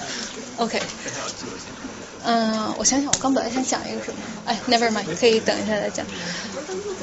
呃，OK，我们现在这个基本上其实讲到，哦，等一下，我刚想讲啊，当然我可以讲的东西可以跟这个联合在一起讲。现在讲的这个这一点，我觉得可能不不是一个这个 specific 的政策还是什么，这其实是李光耀他治国的一个思路。那么这个思路为什么这么重要呢？是因为他。对今天的这个西方我们说的这个民主，呃，我觉得不能说是提出了挑战，而是说它 contradict 了我们很多这个在民主这个大前提之下的一些认知。嗯，我想想，我这个应该怎么展开来说？呃，首先就是这个那天发出，就是大家在登记今天那个活动的时候，呃。我当时其实问那个问题，我也我也不知道是不是 phrase 的很对，就是我问大家说这个民主和善治哪一个是手段，哪一个是目的？我大家看了一下大家的这个答案，就是大家很多人觉得哦善治呃是目的，但是有的人也觉得善治可能只是一个愿景，就是我们怎么去达到也是很很困难的一点。但是对于李光耀来说，他非常非常明白的呃在不同的场合讲过，他说。我希望我们国家做到就是 good governance，然后呃，民主在一定的在一些条件之下可以作为一个实现善治的一个手段，但是他也说他是在某一些情况下，民主是会对这个事情产生反作用的。那么在这样的情况下呢，他觉得就应该 suspend 民主，而这个因为手段是为目的服务的，那么。这是他的一个 overall tenet 啊，当然他也在其他地方也说过，他说他觉得这个一人一票并不是这个最好的实现善治的方法，所以李光耀对于民主究竟是一个什么态度，我觉得大家都呃多多少少可以从中得知一点。那么李光耀的李说到李光耀政治，我觉得最重要的一点就是他对于什么样的人在从政。这点他是非常非常在意的，就不是什么样的人都能从政的，不像这个美国说这个，他那天举了一个例子，我觉得 他也是就是挺逗，那个。二零零九年，哎，零九年的时候，这个 Charlie Rose，他跟 Charlie Rose 做做了一个 interview，然后 Charlie Rose 说，你这个有没有去年有没有 follow 我们的大选啊？他说有，然后说，哎，你觉得怎么怎么样啊？然后李光耀就摇摇头说，哎，What can I say？说这个，说这个这个 McCain，呃，忽然呢，他的就宣布他的这个呃他的这个 running partner 是 Sarah Palin。然后就是他说到呸的时候，那个就是蛮就是很鄙夷的那个表情，所以就是在李光耀的这个认知里面，人是这个话是他说过，他说人是不平等的，就是人的这个资质先天是不平等的，这个我们没有办法 overlook 这个 fact，就是人和人之间的资质和禀赋是不平等的。那么这种不平等就造成什么？就是他觉得潜在，我觉得他的这个 subtext 就是说。那不同的人就应该做不同的事儿。如果你没有这个金刚钻，就不要去揽这个搞政治的瓷器活儿。呃，这个其实有一点像，哎，这个我好像放在下下一章里面。这个当然啊，首先我想讲一点，就是李光耀他一直在强调，这个他治理新加坡的唯一的 guiding principle 就是实用主义 pragmatism。他说我不 follow 这个西方的保守主义也好，呃，这个。是呃自由主义哈，或者说什么 Asian values，但 Asian values 只是他只是给他提供一些这个 supporting 的这个呃这个 evidence，但是呃他都他他认为这个就是具体问题，他觉得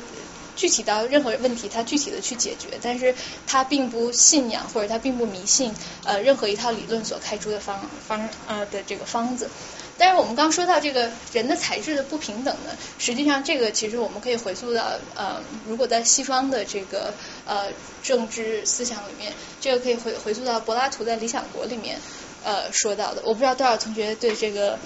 读过这个《理想国》，柏拉图在《理想国》里面说什么是 justice？justice 就是 everyone 啊、minding his own business，就是农民务农，工人务工，战士打仗，然后这个 ruler rule。所以呢，我觉得李光耀也是这样的想法，就是小，比如说小小三这个分流考试，小六分流考试，读不了书书读不了很好的人，就是读一点书就赶紧工作。那么这个书读的比较好的人，经过一层一层的选拔，新加坡有一套非常非常成熟的这个精英选拔的制制度。呃，我在学校的时候，我们学校基本上。这个到了高中，其实他们在初中的时候，你上的很好学校，政府就给你提供很多的奖学金。我说的是本国人，还不是外国人。那么呃，到了这个高中申请大学的时候，新加坡的政府给他们的国家人的奖学金是非常非常优厚的。你申这个英国也好，美国也好的学校，它不仅给你提供，比如说四年的这个奖学金，当然就是前提是足够优秀，连他们有一个。有一个这个奖学金项目，连比如说你去到很冷的地方读书，因为那个项目是这个专门啊，对，就是这个置装费，什么御寒费，就是这个就是嗯，他都给你这个 provide 非常非常好，因为他觉得就是 you have what it takes。那如果 if you do，我 I'll provide you，这是他们的这么一个想法。但是又说回来，就是说人在政治政治中的这个重要的地位。他不仅表现在这个人有没有才智，李光耀在不同的这个呃演讲里面都提到，就是在新面对新加坡公民的演讲里面提到，他说我们我对我的这个同僚也好，我对这个 civil servants，我对我我们的这个下一代精英，就是他们要 like imbued with certain values，他非常强调这个 value，这个 value 究竟是什么？嗯，他没有很具体的说，但这个都让我想到了这个亚里士多德在他的这个政治学 politics 里面提到的一种分类。这个分类今天在今天的这个自由主义来看来其实是不 make sense 的。呃，因为首先我们看这个分类，就是亚里士多德把这个政政权分为六个类型啊。首先是呃这个有多少人在统治。还有就是这个人在统治的时候，他是为了这个公益 （common good） 在统治，还是为了他的私利啊这个 （private goods） 在统治？所以当这个国家是被一个人统治的时候，而且这个君主是一个明君，那么这个国家就被叫做 kingship，就是善治。我们或者今天我们可能啊另外一种说法叫做 benevolent dictator，就是。所以李李光耀可能就是这样的一个人，right？就是他把这个民生民计放在心里，但是他是一个一人统治的国家。但是在这个位置上面呢，如果这个呃这个一个人呃这个独裁者，他为了是谋求自己的私利，那这样的一个政权叫做 tyranny 啊。同样的，如果是一小撮人在统治的话，那他们如果是为了公益，他们叫叫做 aristocracy。嗯，如果是为了私利的 oligarchy。然后 rule by many，如果是大家都是为了这个国家的好，叫 polity；如果每个人只是为了这个呃谋取谋求自己的私利，叫做 democracy。所以这个在亚里士多德的分类里面，democracy 就是 mob rule，it's very very bad。这个这个为什么今天它变得这么好呢？当然就是因为这个呃启蒙运动之后，我们觉得每个人都都有在 reasoning，但是这是另外这是后话。但是就是说，今天我们呃站在现代人讨论政治的角度，我们总是以一个 assume 每一个人都是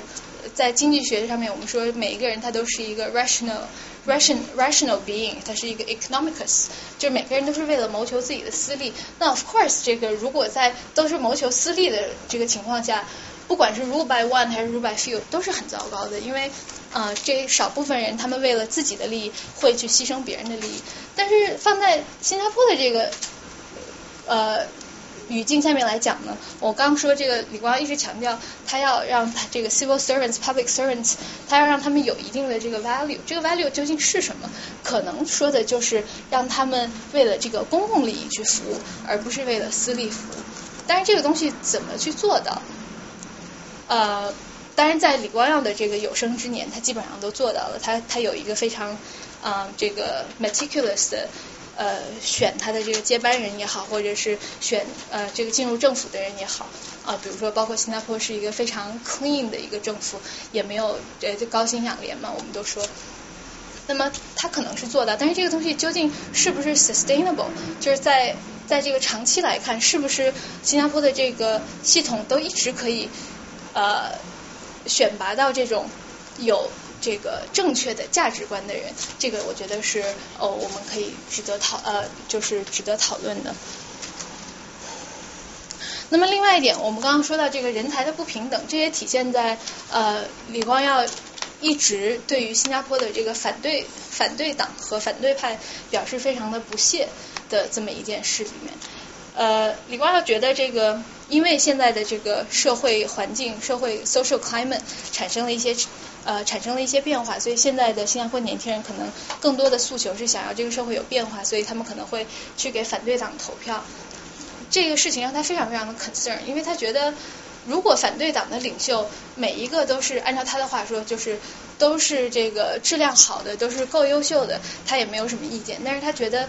这个反对党可能在很多情况下是这个政治的投机，嗯，比如说这个新加坡的反对党叫做工党工人党，呃，很多人可能比如说是这个从基层来自于这个草根或者基层的，这在李光耀的这个脑袋里就呃 就就是他他他自己都说，他说那这样我们就会选一些这个。不够资格的人进入政府，一旦这个政府里面有这些就是质量不够好的人，那我们这个善治怎么怎么去这个维护呢？所以呃，这个背后隐藏的另外引申出来的另外一层含义是什么？就是这是我觉得这是李光耀和西方我们今天 liberalism 里面呃一个最大的不同，就是李光耀对于每一个 average person。的 judgment，他没有办法信任，他对于一个普通人的这个 judgment，他没有办法去 trust 这些人 judgment。嗯，就怎么说呢？就是说，他觉得我做很多事，我是为你好，这个事情你可能现在看不出来，但是这个事情是我是为你好，啊，所以呢，我不能让你来决定这个事儿，因为你现在觉得这个事儿是为你好，but 这个可能实际上这个事情不是为你好，所以嗯。这个可能是让西方人觉得最 repulsive 的一点，就是这是一个比较 condescending 的一个呃姿态，就是说 I know better than you do, even if it's regarding yourself。所以这个是让很多人觉得很不舒服的一点。但是呃，作为一个东方的领导人，这个让用他话说，这是儒家的这个对吧？这个他，我觉得他觉得就是怎么说，他的这个地位可能就是一个 philosopher king。这个在柏拉图的这个《理想国》里面，为什么这个 philosopher king 他可以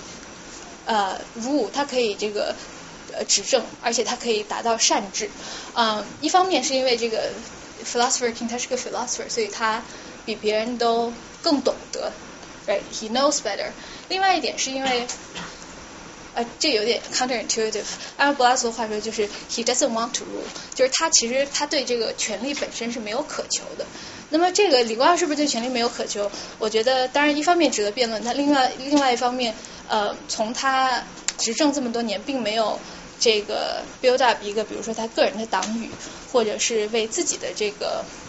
聚集权力做出很呃，就是他的这个目的，并不是为了呃聚集自己的权力这一点出发来说，我们可能说他可能几乎就是一个 philosophy 呃 philosopher king。但是这个那么问题就来了，就是。你怎么样从一个 philosopher king 可以传到下一个 philosopher king？嗯，这个在新加坡目前的这个国家的机制里面，他们的这个权力交接的这么一个机制，基本上就是我们刚说的这个从很小就开始培养、选拔、培养。那么这个吴作栋其实一九七五年大概就认识了李光耀，在这个内呃在 parliament，然后在这个人民行动党党内以及在这个内阁里面做了大概二十多年的工作。呃呃，十几年的工作，呃，才这个李光耀才很放心的把权力交给他。但是我们知道这个，就是这是李光耀自己的 judgment，呃，就是可能我们说这可能是一个 lucky incident，这个事情 work out。当然十几年时间是一个很长的时间，这个时间我们说这个什么呃路路遥知马力，呃，这个可能时间长了，我们是可以看出这个人是是否呃究竟是不是适合。但是这样的一个权力交接，它是否呃已经达到了一种制度化，让我们说这个东西可以嗯。在比如说今后的五十年、一百年都这么运作下去，其实是呃谁都没有把握的事情。那么另外一点就是相关就是人才选拔，我们怎么可以知道一个人他同时又具备足够的资质，又有正确的价值观？这个呃在制度方面其实目前一直都是呃没有得到呃没有得到这个完全的解决。所以就回到我们今今天一开始说的一点，就是这究竟是新加坡模式还是一个新加坡奇迹？嗯，我觉得这这基本上是是一个 open question，我们等一下其实是大家是可以来这个呃讨论的。那么我我个人是觉得，首先必然还是偶然这个问题，呃。把它换一种说法，就是说，如果不是在新加坡这个土壤，因为我们一直说新加坡模式，如果我们把这个模式移植到中国，这个模式它是不是能够成功？嗯嗯，没事啊哦没事。那么另外一点就是，即便在新加坡这个土壤里面，因为这个上一代人，今天呃，这个昨天晚上我看这个。State funeral，呃，这个网上直播的时候，好多其实其实那个场景看的我是挺感动的，就是李光耀这个灵柩从呃国会大厦这个被运到就是他们开这个国葬的地方，然后一路上好，就昨天就忽然三月其实不是新加坡的雨季，但是昨天就忽然下倾盆大雨，然后这个路上就挤满了这个给他送行的人，然后在这么多这个男女老少之间。然后你可以看到很多这个年纪很大的人，呃，六七十岁、七八十岁，呃，就是一看就是新加坡战后那一代，就是也没有很多文化，但是的确就是在这个李光耀的这个政策下面成长起来的一代。他们这个就跪在路边，然后这个车灵车走过的时候，他们就给他这个磕头啊什么什么的，就是所以你会觉得这是很让人感动的一幕。但是我我想说的是什么呢？就是那一代人他们。切身的受到了李光耀政策带来的很多的利益，而且他们不光受到利益，主要是他们感受到了这个改变和 improvement，所以他们一直是这个李光耀非常坚定的支持者。但是现在年轻一代人，他们没有经历过这个，这也是李光耀最担心的事情，就是现在这个政治环境已经变了，这个年轻人就是没有这种居安思呃思危的呃这么一种思考方式，他们就长在很幸福的一代。他们会不会还愿意一直投这个 PAP 人民行动党的票？还是说他们更愿意让他们自己的这个声音或者他们自己的这个意见在国会呃在这个呃政策在 policy making 里面得到这个发展？这其实是一个很难讲的事情。嗯，行，最后再讲两句话，我们就可以 break，就是。究竟什么是善治的要素？这个我我觉得这个问题太大了，我我肯定没有办法回答。呃，那么借用这个福山的 framework，他觉得，当然他不觉得说这这三点都有就一定是善治。首先，福山并和福山和李光耀在很多地方他们是有相似之处，但是他们有一个不同之处，就是我们刚刚说的，就是。福山没有觉得善治是目的，或者说为了善治这个目的可以牺牲掉 democracy，但是他只是说，如果要达到善治的话，必须要有三个 pillar，这三个 pillar 是什么呢？一个是 democracy，一呃，另外第二个是国家能力 state capacity，第三是 rule of law。那么我们可以看到，新加坡基本上第一个 well debatable，but state capacity rule of law 基本上都有。那么这个问题又回到刚刚说是必然还是偶然？就新加坡是如何建立起它的这种强大的国家能力？一方面我们讲它有这个精英的统治，呃，这个精英政治，呃，哇，比较有能力的人去政府做事，的确是好过没有能力的人，呃，这是它 build state capacity 的一方面。但是是不是也是因为当年的这个政治气候？啊，当然一方面是李光耀的远见，但是另一方面是不是因为当年的政治气候导致李光耀没有一个？呃，同等的对手，呃，才使得李光耀可以这个在长期一段时间，在很长的一段时间内，这个以他的这个威望也好，用用用他的这个威威信也好，呃，不停的壮大他的这个 bureaucracy，壮大他的这个呃他的政党，这个我觉得里面是可能是有一些偶然因素的。嗯，那么第三点，这个 rule of law，什么是 rule of law？其实简单来讲就是一个呃呃那叫什么？就是一个 disinterested third party，就是在发生纠纷的时候，应该要有一个这个第三方来，就是一个公正的第三方进行调停。那新加坡的这个 rule of law，我觉得我们一直说新加坡是个法治社会，我觉得说的也没有错，因为新加坡的确和中国很多不一样，呃，一个非常不一样的地方就是什么事情它都要看条文，按按照这个法条来。但是新加坡的这个 rule of law 究竟是不是我们西方说的这个 rule of law？就是它是不是凌驾呃，是不是说它甚至于在凌驾于这个政府之上？我觉得这很难说。新加坡目前表现出来的这个 rule of law，可能是因为它的政府是一个相对来讲比较干净、比较高效的政府，所以这个它的 rule of law 始终没有。被这个一个不好的政府 compromise，但是，一旦这个政府不存在的话，究竟新加坡的 rule of law 它能不能作为一个独立的元素存在？这其实啊也是很值得我们思考的。啊哦，当然这些都已经讲过了。啊，行吧，我这也讲了好长时间了，我们。那我们继续吧，反正现在就是大家自由呃自由提问吧，然后主要是大家问。然后主讲人答，那么大家如果有什么自己的观点呢，也可以呃简练的表达出来，好吧？简练。对，也不要太长篇大论嘛。那好吧，这这个是我十几岁时候就认识的闺蜜。嗯，对对对对对，金金星金星，嗯。对嗯，Great talk。我想问的是，呃，你讲了很多新加坡的成功的地方，听起来它就是一个很温和的独裁者主义，然后它是一个 character driven，就是因为李光耀这个事情很成功。那当然，我们对就是新加坡的未来以及就是 how much of these are reproducible in other countries 我不知道。但是其实我更好奇的是，从你的角度来讲，你觉不觉得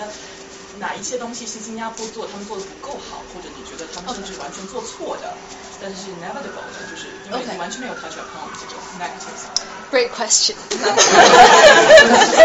那个呃，我觉得就是首先，其实我是一个很嗯，我是一个不太喜欢这个在尤其在公共场合发表非常 definite 的个人观点的呃这样的一个性格，因为我觉得很多东西呃都是值得讨论的，所以我接下来要说的就是。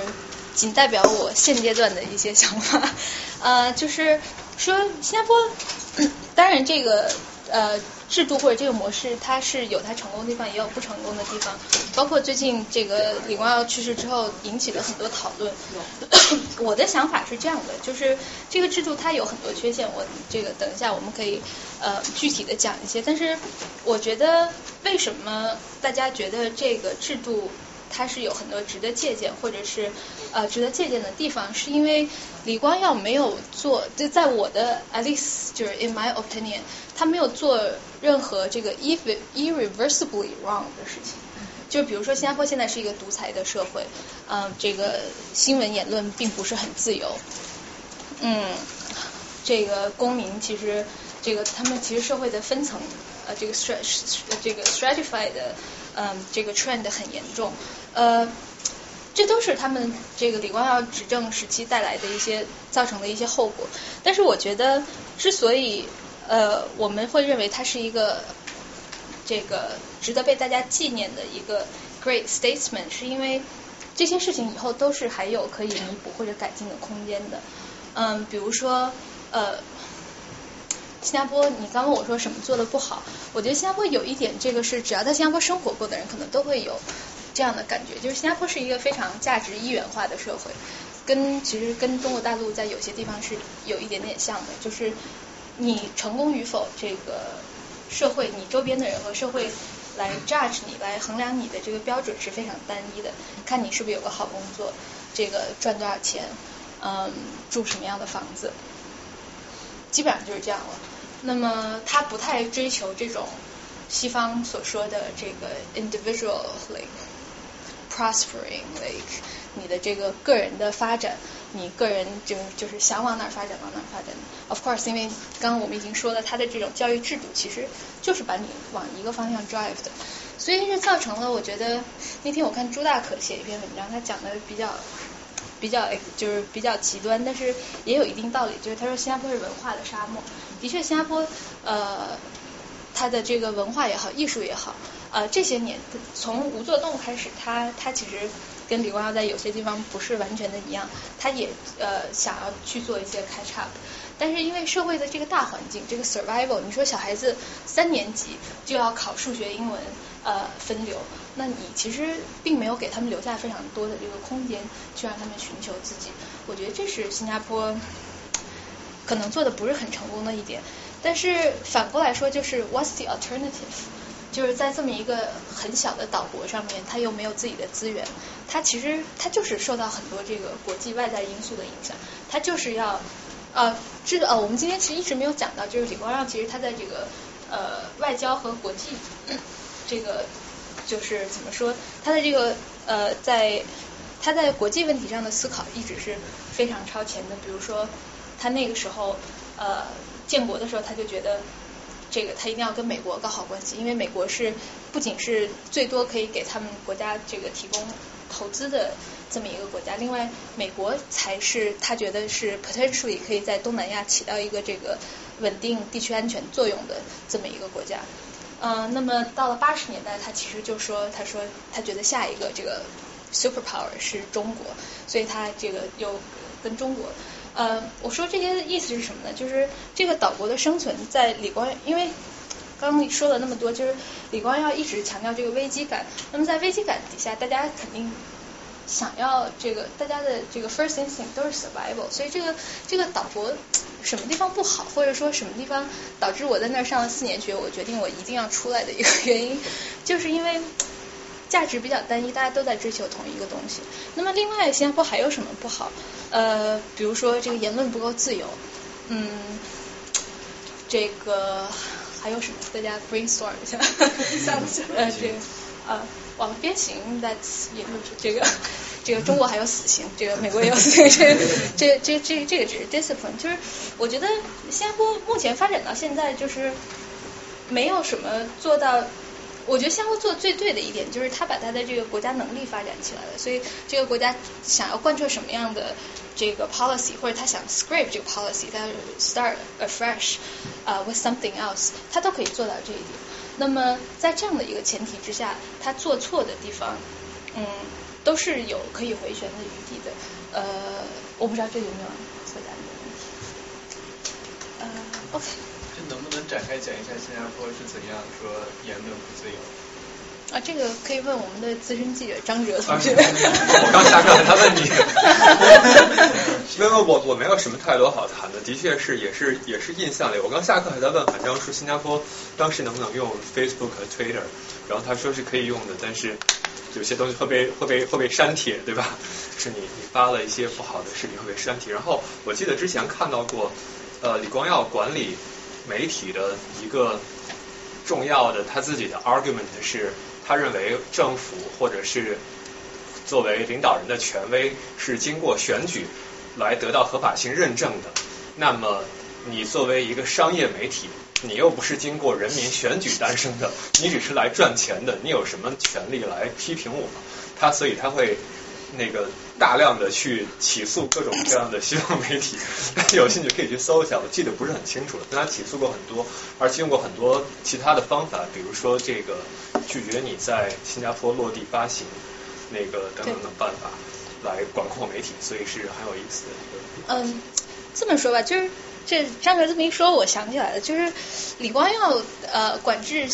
新加坡媒体，因为当然首先我觉得应该先这个 clear the air，就是新加坡本地媒体是非常听话的，他不太需要被管，因为他们在那个环境下成长起来，他们知道什么该说什么不该说，一般和。李光耀发生冲突的媒体都是这个西方媒体。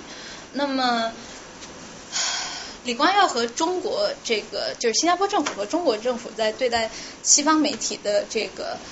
态度上有呃，就是不是态度是这个 strategy 上面有一些不同。我觉得这个不同一部分来自于李光耀他是一个受过西方教育的人，他知道怎么样用西方的这一套方法去对待西方的媒体。那么，比如说，嗯。张哲刚这么一说，我想起来了，就是李光耀觉得西方媒体在新加坡的作用就是什么呢？是比如说美国媒体在新加坡的作用是美国人想要知道新加坡发生了什么，那你一个美国媒体在美在新加坡就把新加坡发生的事情报道给美国人，这是你要做的事情。但你不应该做什么呢？是做你在你们国家做的那些指指点点政府的事儿。这个在新加坡轮不着你做这个事情。嗯，然后这个它的，而且它不是像中国，比如说这个呃不公开发行这个西方的。国外杂志，或者是这个，比如说驱逐 Google 什么的，他的做法是，呃，我记得很很清楚，就是比如说这个《时代周刊》当时好像不知道登了一个什么东西，说他们不好，然后他的他们的这个 protocol 都是由政府的一个人或者是一个跟政府 related 的一个人，然后写一篇这个。义正言辞的这个 rebuttal，然后也发给这个杂志社，然后叫叫也发给这个杂志或者是呃报纸，然后要求刊登这个东西，说这你正视听，说我们不是你说的这样，我们是这样。然后你如果登了就没有问题，但是你要不登的话，呃，它减低你的发行量或者吊销你的 license，它有很多方法。所以就是它一方面它很严厉，但是另外一方面它又试图用西方的这种，就至少从 procedure 上面来说，又用西方的这种。呃，程序走西方的这个程序，让人觉得啊，当然这西方媒体还是不买他这一套账，是真的。但是就是他的意思是说，我做了我应该做的，但是你如果不刊不刊登我的这个呃反驳的话，那是你不给我言论的自由。所以这其实是很有意思的一件事情。能不能讲一下这个李光耀的外交思想？他尤其是在东南亚那个区域那个方面，包括他跟马来西亚的关系，跟那个包括东盟的关系？李光耀的外交思想，我觉得要说思想这个东西，好像每次我们一说到思想，都觉得好像和意识形态什么挂钩。那这个说回来，又说到李光耀的这个实用主义，所以他实际上没有一个，比如说呃，在哪一个阵营。当然，他从一开始他就决定要这个站在美国的这一队，就在冷战时期，那基本上就是一个反共的，呃，就是。资本主义阵营的这么一个态度，但是他在区域内的这个他的思想是什么？我觉得基本上就可以还是化解为，就是说怎么样去更多的扩大新加坡的生存空间。呃，所以因为当时刚建交的时候，他们跟马来西亚关系很紧张，而且这个好像我忘了是六八还是六九年，这个苏加诺从在这个。呃，印尼被赶下台，不是他们当时这个 confrontation，然后苏哈托上台什么的。嗯，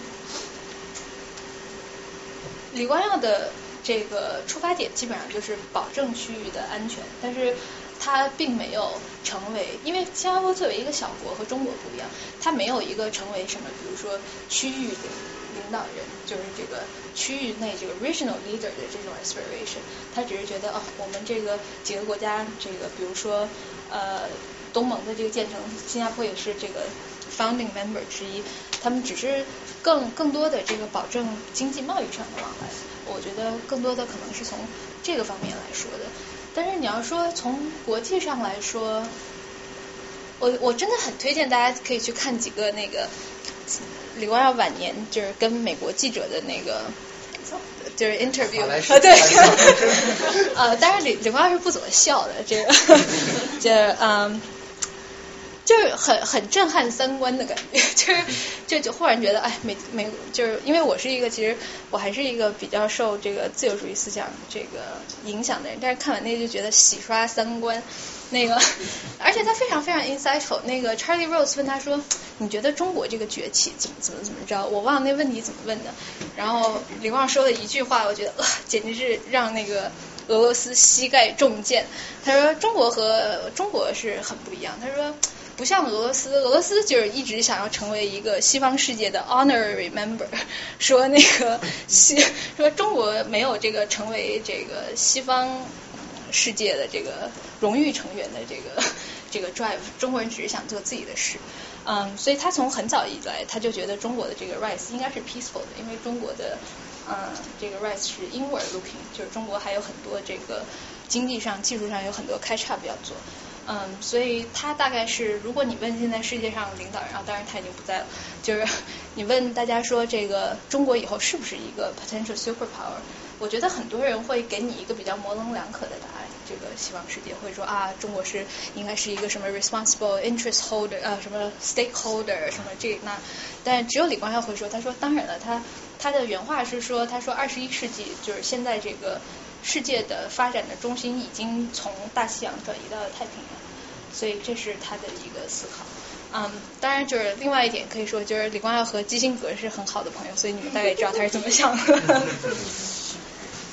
好，谢谢您精彩演讲。然后您讲到了，然后新加坡它的这种教育制度，然后比如说小三、小六，然后就要进行非常严酷的这种升学考试。我想知道有没有一种，比如说 parallel 的一种，比如说 private school system，来给那些比如说 wealthy family，然后他们一种机会，来让他们比如说有能力把小孩子送到 private school，然后去接受比如说同样很好的教育，而且不是那么大的压力。如果有的话，这些 wealthy family，据你所知，他们是比如说，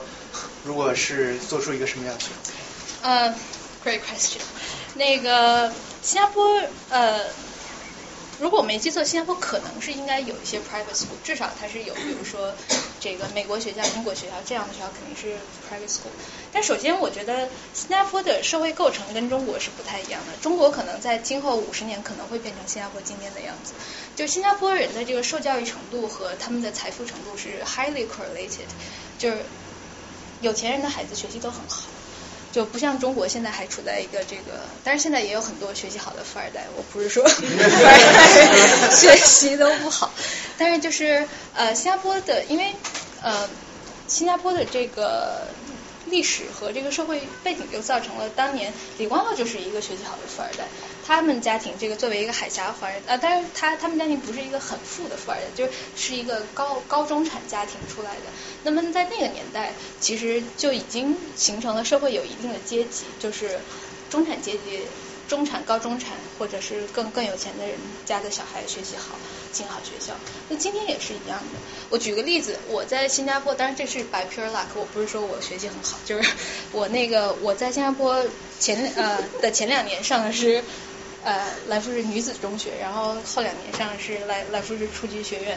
啊、都是全国最好的学校。那么我们我们刚刚也说了，新加坡对这个讲回去，新加坡住祖屋的人占全全民人口的百分之八十。我记得当时我初中的时候，然后那个班上要 collect 那个大家 contact list，要写那个家庭住址。然后新加坡人，如果你住祖屋，那个 contact 嗯那那个地址一眼就能看出来，因为是一个什么什么地儿，然后 block 多少多少，然后 number 多少多少。我们班大概只有两个人家庭住址是长那样的，其他人住的都是。呃，不然是高级公寓，不然更多人其实住的是 landed property，就是都是住小洋房的。在一个百分之八十的国家的人都住在政府祖屋的这个情况下，我的同学们这个百分之九十多 都住在这个小洋楼里面。其实这就说明了新加坡的这个啊，当然就是新加坡的这些好学校都是公立学校，嗯，所以这这也是为什么就是。学学校学生可以享受一定的奖学金，但我想说的就是这个国家，它是一个，这也这是我觉得它社会非常就是阶级非常分明的呃一点，也同时是其实我觉得是造成我们可能会担忧的一点，就是这个社社会的活力可能不够，就是呃新加坡嗯。新加坡把学校分成两种，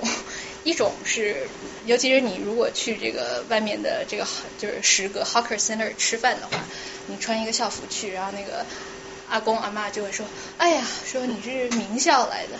然后我刚去的时候我都好害怕，我说这名校这个词就不要乱用，就是只不过就小朋友学习好，就是在国内嘛，我们说比如说什么重点中学也顶多就是这样的，就是说名校。这我觉得这背后其实是有它一定的这个 class connotation 的，就是你上这个学校不仅代表你学习好，其实更多代表你是一个不同。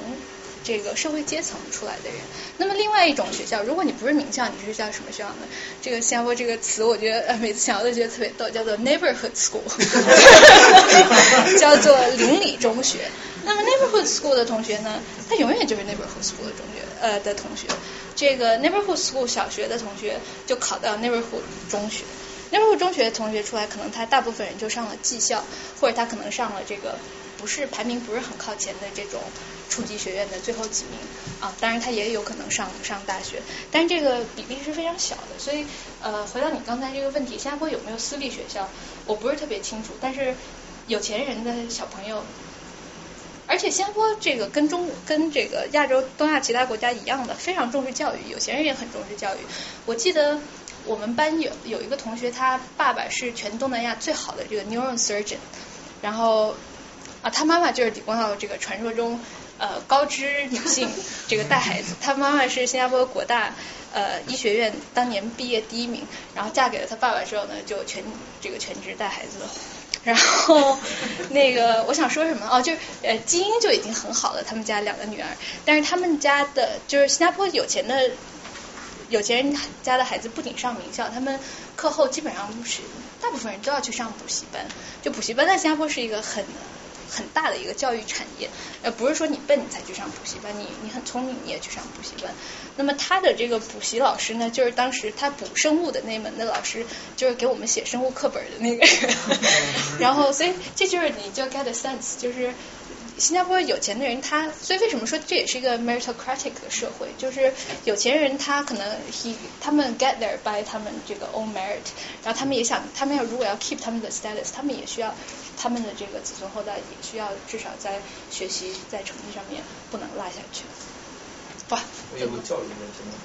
啊，行，那下一个。好，不好意思，我就其实我我也想问，就是关于教育的事，就是说，因为我刚才在看了，就是说新加坡是没有 affirmative action，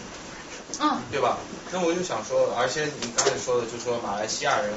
呃，好像就占少部分，然后他们教育比较低，可能 income 比较低，但会不会就是这样长期你这样走的话，就变成了就很啊 polarize 这个 society？我觉得呃对，刚我那个中间下来跟张哲也在聊这个问题，我整理一下这个我所掌握的信息，我觉得我不知道对不对，我只能说就是一方面新加坡首先比如说我们刚刚也看到新加坡不不。不不信不信奉这种福利社会，所以他同样他也不信奉这种 affirmative action，就是你行就行，不行就是不行。但是他也对于马来人来说，我觉得他也不是一种这个放之这个就是放任自流的这么一个态度。呃，李光耀一直在，李光耀一直非常关心马来人。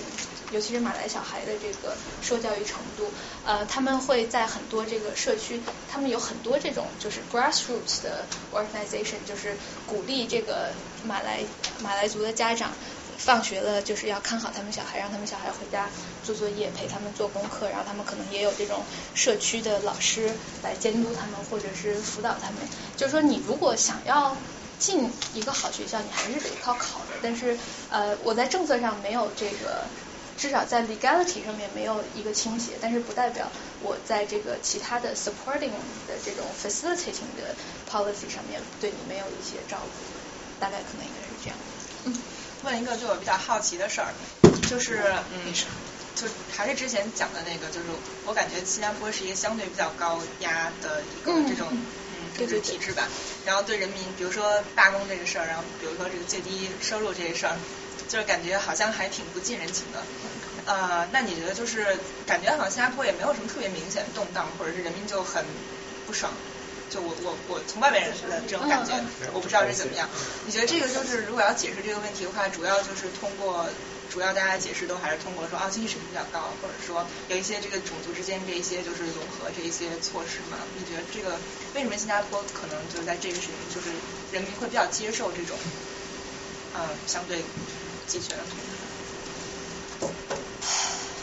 我觉得一方面就是我们刚刚说了，呃，当然一方面是经济发展，然后另外一方面，我觉得至少对于老一辈来说，就是因为这个，比如说日据时期，或者是这个他们就是独立前期，这个新加坡社会动荡了很久，所以可能对于经历过那那些事情的人来说，就是他们对于稳定是有一定的渴求的，所以就是他们会愿意。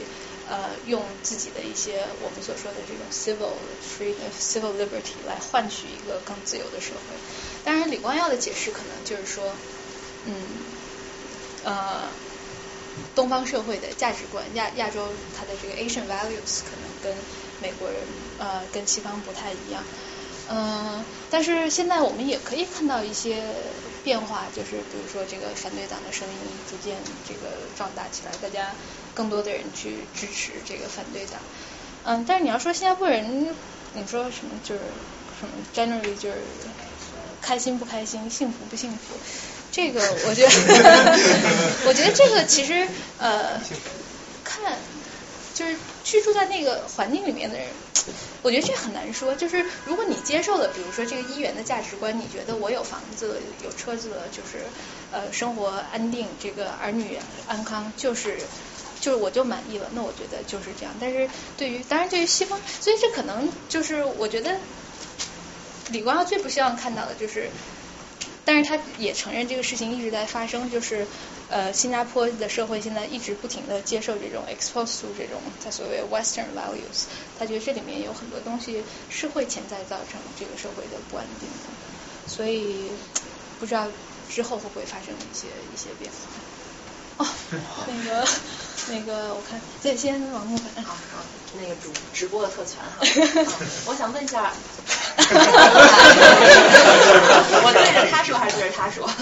没事，我对你说。我想问一下，就比如说，呃，因为我不太了解新加坡的历史，所以那李光耀在这个 PAP 党内，就是人民行动党是吧？嗯啊，这个党内他是一个一言堂的一个角色吗？还是说他的内阁对他有一个什么样的作用？以及为什么他会让他儿子李显龙来当下一个 Prime Minister？我觉得是不是要搞成一个家族产业那种感觉？呃，这个如果你问他的话，他一定是非常非常这个。一口就否决的，就是说是不是要搞家族政治？嗯，那个前两天我我看一个他之前的那个访谈，我觉得这个东西老头说话好像他本来是意思是说我不是搞家族政治，但是说的好像又让人觉得他更像是搞家族政治。他说 他那个就是他意思是，他很早之前就觉得李显龙有这个潜力，就是从政或者当。Prime Minister，然后他的意思是说，他说如果他不是我儿子，他可能更早就当上 Prime Minister。但正因为是他是我儿子，所以呢，我先让这个 吴作栋。所以，嗯，这个事情就是很难说究竟是怎么样的。然后，这个呃，批评新加坡搞呃这个家族政治的人，可能更多的一方面看的是，就是爸爸到儿子都当。呃，总理。那么另外一方面，其实是李光耀的这个，就是李家的这个家族产业，其实就新加坡的这个，嗯，比如说李光耀是他们这个新加坡 GIC 呃主权基金的这个 president，然后他的儿媳就是李显龙的夫人是淡马锡 holding 的 CEO，然后李显阳就是李光耀的二儿子。以前是新加坡电信的 CEO，现在是一个什么我我忘记了，反正就是嗯，他们家族对这个国家呃的财富就是是有很强的控制力的。嗯，说到这儿，我我不知道怎么去解读这个事情，因为嗯，这个学政治学同学可能知道，就是一个独裁的国家，当然独裁这个。就是独裁是从客观上来讲，我们不我们不去体察这个独裁者他究竟是是不是为民或者不为民。就是从这个制度上来讲，一个独裁的国家，它其实独裁者面临的一个很大的问题是，他在选取这个选呃选拔他的接班人也好，或者选拔这个下一任的时候，他有一个我们叫做 loyalty 和他的 competence 的 trade off。那么。当然，我有一些人会问说，为什么一个人他不能既老有又 competent，对吧？当然，这个这个是可以就是 up for debate。但我觉得就是怎么说呢？嗯，中共其实也是一样，比如说，这样这样说是不大好，不讲中国。那个那个就是，我们我们今天就就讲新加坡就好。那个就是。呃，我觉得对于李光耀来说，就是他儿子，他了解他的儿子，对吧？就是说，为什么有一个 loyalty 跟 competence 的 trade off？是因为作为一个独裁者来说，你在选你的下一任的时候，你永远不能百分之百了解这个人，就是总是有一个信息的不对称。那么在选，比如说选他儿子。做这个 prime minister，我觉得很大一个程度上，我觉得我们不需要每次都用这个最大的恶意去这个揣测这个李光耀在做什么事情。可能很大程度上是因为他更信任他的儿子，对吧？因为他儿子也是这个 Cambridge 呃毕业的，然后出来成绩也很优异，然后在这个选区当议员的时候也是做的这个至少是不差，对吧？那么另外我们也知道，就是他可能比别人更有这个 motivation 去这个延续他爸爸的这个 legacy。所以在这个情况下，呃，选他儿子，我觉得就是至少从逻辑上说是讲得通的。但至于是不是要搞这个呃家族政治，嗯。这个李光耀过世之后，其实我们现在也很难看出新加坡还有谁有这个同等的这个政治威信或者政治资本。就比如说李李显龙能不能再把这个这个接力棒三号通过，可能再再有一个什么这个过门的 这个 prime minister 再交给他儿子，我觉得这都很难说。但是就是家族政治这个东西，我觉得又回到我们刚说的这个亚里士多德，他说这个，比如说。二呃，oligarchy 跟这个 aristocracy 的区别，就如果这个家族按照，尤其按照李光耀的说法，他觉得这个家族的基因好，那这个下这就是孩子肯定是比较优秀的。那如果是这样，如果他们就是 qualified to rule，我觉得对于李光耀来说，他可能就会问你说 why not，对吧？所以这个就是他是否对这个社会真的产生了很多这个，至少短期内是不是产生了很多这个很。毒瘤性的影响，我觉得倒是不不不至于。还有那个问题，就是他在他的内阁对李光耀本身来说有什么作用？我不是，当然就是这个，因为我们也只是从读读到的一些文件来看，呃，我觉得言简意赅的总结起来就是民主集中制，就是我觉得李光耀其实是一个他。其实不是一个昏君，就是首先他自己智商很高，他在这个做很多决决策的时候，他有很多这个很 genius 的这个 policy making。其实我刚刚一直想讲，但是找不到机会讲。就比如说这个，为什么新加坡今天是一个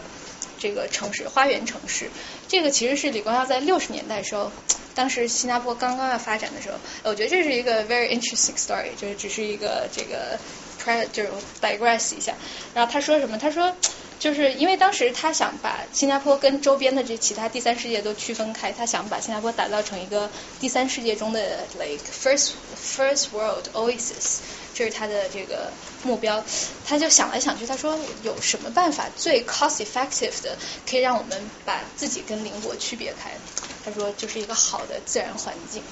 然后呢，他就开始种树，然后就是他自己先身体力行的种树，然后又动员大家种树，然后他们也有很多 team 去世界各地找这个，因为新加坡的土壤土质其实不是很好，然后要找这个适合在那个地方又可以这个帮助这个牢固土壤，什么 retain water like whatever，就是反正我觉得就是有很多这个他的这个政策其实是。就是 in retrospect，你想起来，你真觉得 it's really genius。但是，嗯，你说是不是所有的事情都靠他一个人？我觉得也不是。呃，这个他其实他是非常尊重他的这个很多 colleagues 的。当然，我觉得就是当这个两个人的观点发生了非常正面的冲突的时候，他也许他会 overrule 别人。我记得那个我在读那个。他的 memoir 里面他说，就是我们刚不是讲那个 CPF，就是他们公积金的那个个人 contribution。然后他说，这个七八十年代的时候，他的劳工部部长就每年都跟他要掐这个事儿，就是因为劳工部部长觉得那个一旦加强，就是因为这个东西是 mandatory 的，就是 prepay 就直接 deduct from your income，就是这个劳工部部长的第一要任呢，他觉得是要让大家的这个 take home pay 要有更多的 increase。但李光耀觉得这个要未雨绸缪，要这个公积金怎么怎么着。然后他那个书里面他写说，这个劳工部长他什么什么。然后他写了一句非常非常短的话，我觉得真是概括了 says it all。他说。I constantly 没有，I regularly overruled him。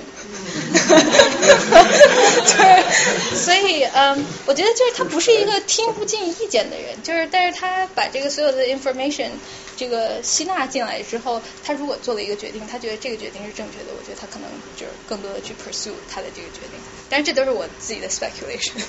啊，哦。呃，我觉得李光耀作为一个，就是我们刚刚说过的，他是不是 for his own profit，他是一个很替这个国家考虑的这么一个 leader。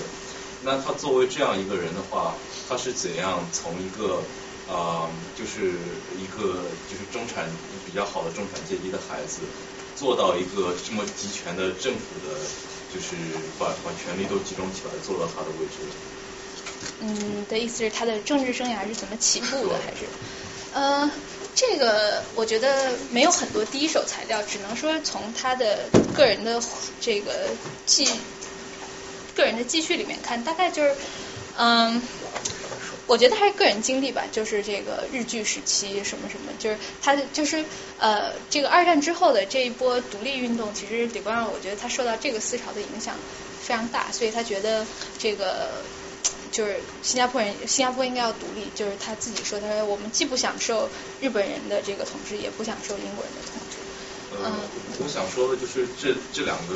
是稍微有一点不一样的 motivation，就是说，如果你想作为呃一个当权者，然后把所有的权利都集中在你自己手里面的话，那你必定就是做这件事情的时候，必定会就是尽量招揽那些对你有利的人，把他们聚集在一起。而当你想为国家真正的做出来，就是 picture 你最理想的一个建立的一个国家。这种形态的时候，那你想做的可能是另外一些事情，那就是这这两者并不完全是同同一个方向的，所以就是他是怎样平衡这两个方面的，我觉得这还蛮有意思。你的意思是他在积累政治资本的时候，吸引到的人不一定是在他施政的时候，呃，跟他这个有同样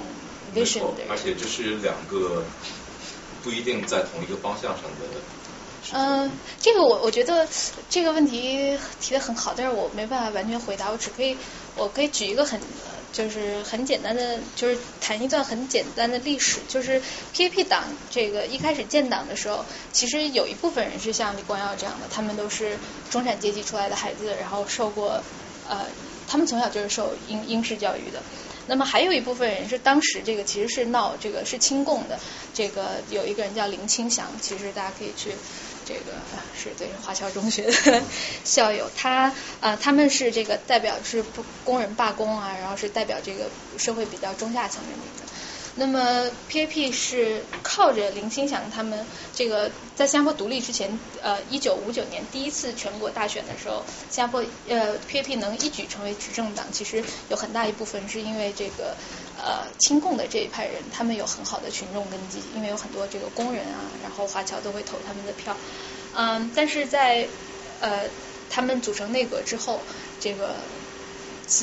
李光耀就逐渐的这个排挤另外那一派，因为他们两派的这个政治就是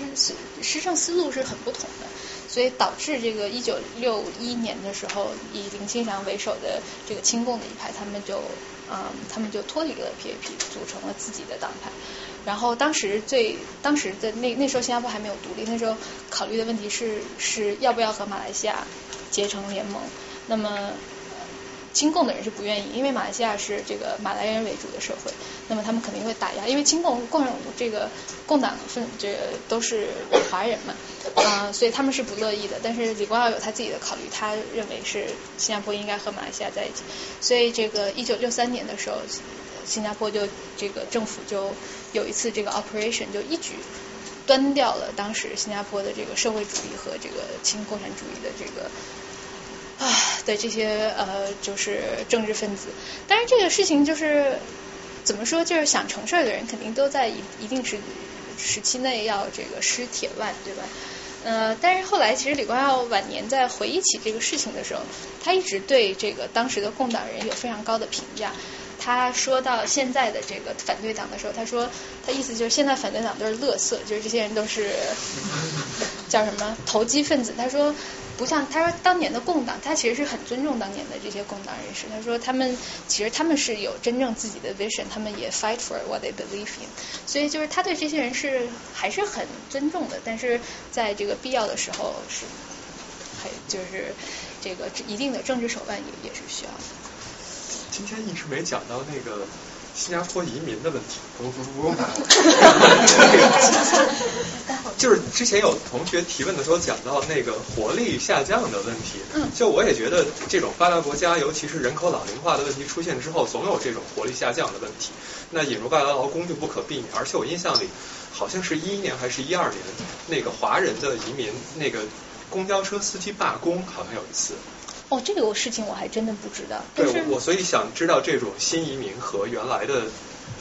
华人、马来人这种社区他们的融合程度，这种冲撞 related question 吗？嗯嗯，那你先先我也是想问跟师傅差不多的问题，因为我想。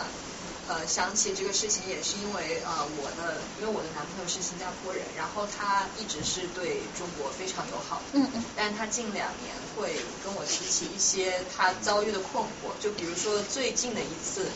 是他差点被车撞了，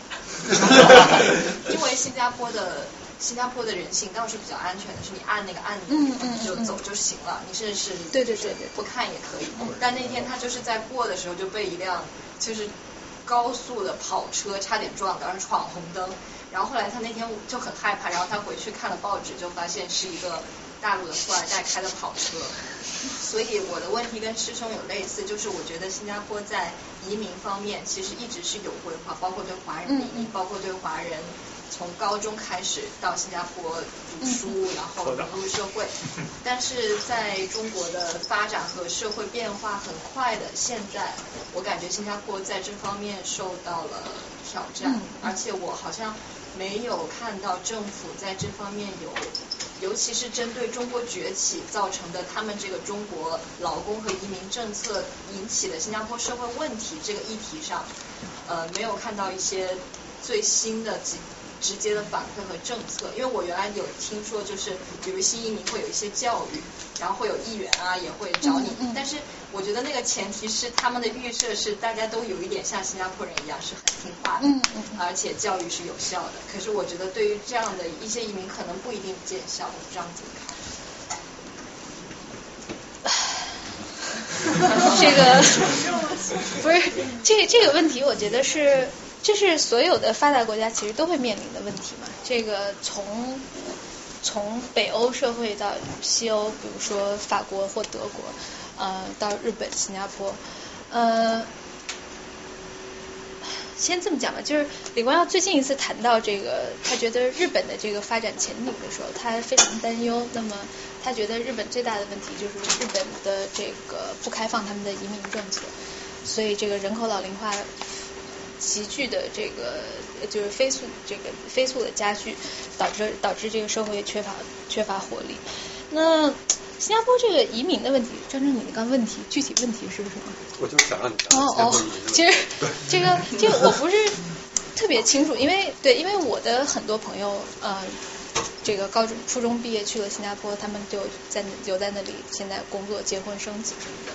我觉得。呃，in general 来说，新加坡的这个就是外来务工人员分分大概两类吧，一类是这个 labor，就是做这个体力劳动的，那他们是呃，我我不是特别清楚他们政策是怎么样，但是他们肯定，比如说让他们拿这个永永久居民身份或者拿新加坡国籍这是非非常非常困难的。但是对于这个在新加坡受过高等教育的外来的，就是从其他国家来的。这个高等就是高等技术对人才，其实新加坡一直是非常欢迎的。但这些年的确是呃，像你们说到，就是有一些这个本地人和外来人的这个冲突，而且这个冲突其实我刚刚 break 的时候也跟田禾在说这个问题，就是我觉得这其实也有点像这个呃呃香港的问题，就是外来的这个都是高技术人才。他们来都是 steal 这个 local 的这个比较优就是待遇比较优渥的这个工作，其实是容易造成这个本地人跟呃这个外来人之间的这个 tension。那我想说的是什么呢？我想说的是，嗯，在这个情况下，其实现在的反对党的确就是非常实是时机的，就是。抓住了这个机会，exploit 了这个当地人的这个不满，所以是上次反对党为什么能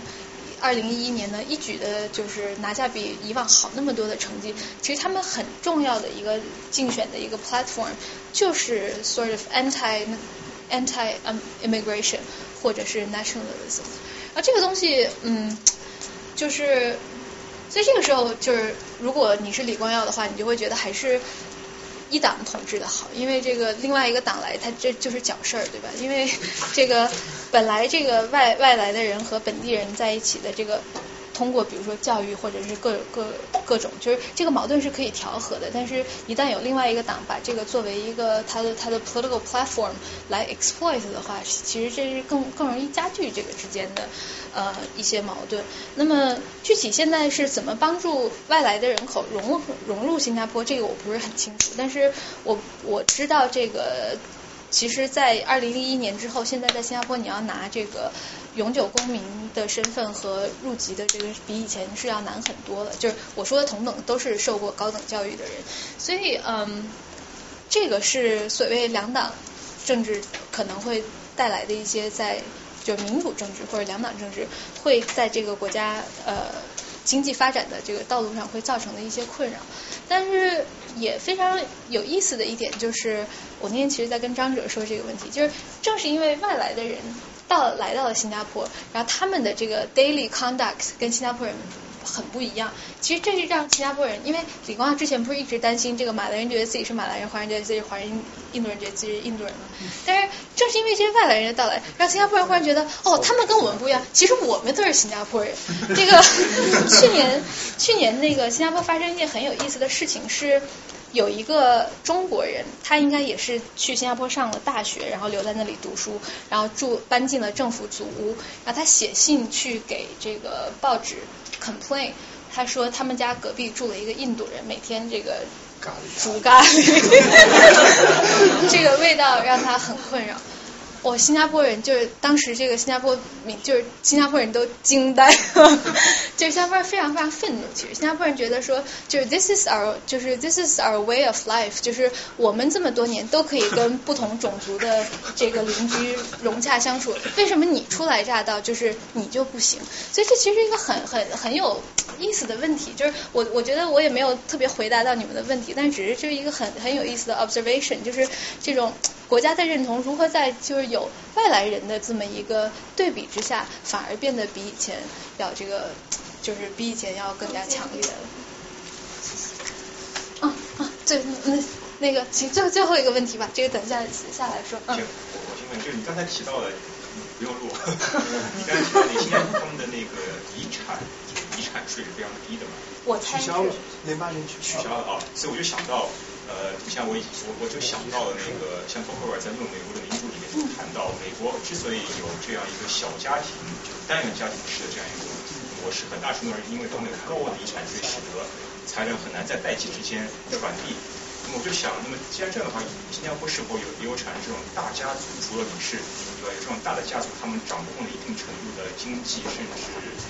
啊政治的资源，或者对这种中央就是。政府会产生一定的威胁，如果有的话，李光耀他是否有一定的措施，或者他怎么去考虑这个问题？嗯，首先，这个 given 现在新加坡的这个生育率，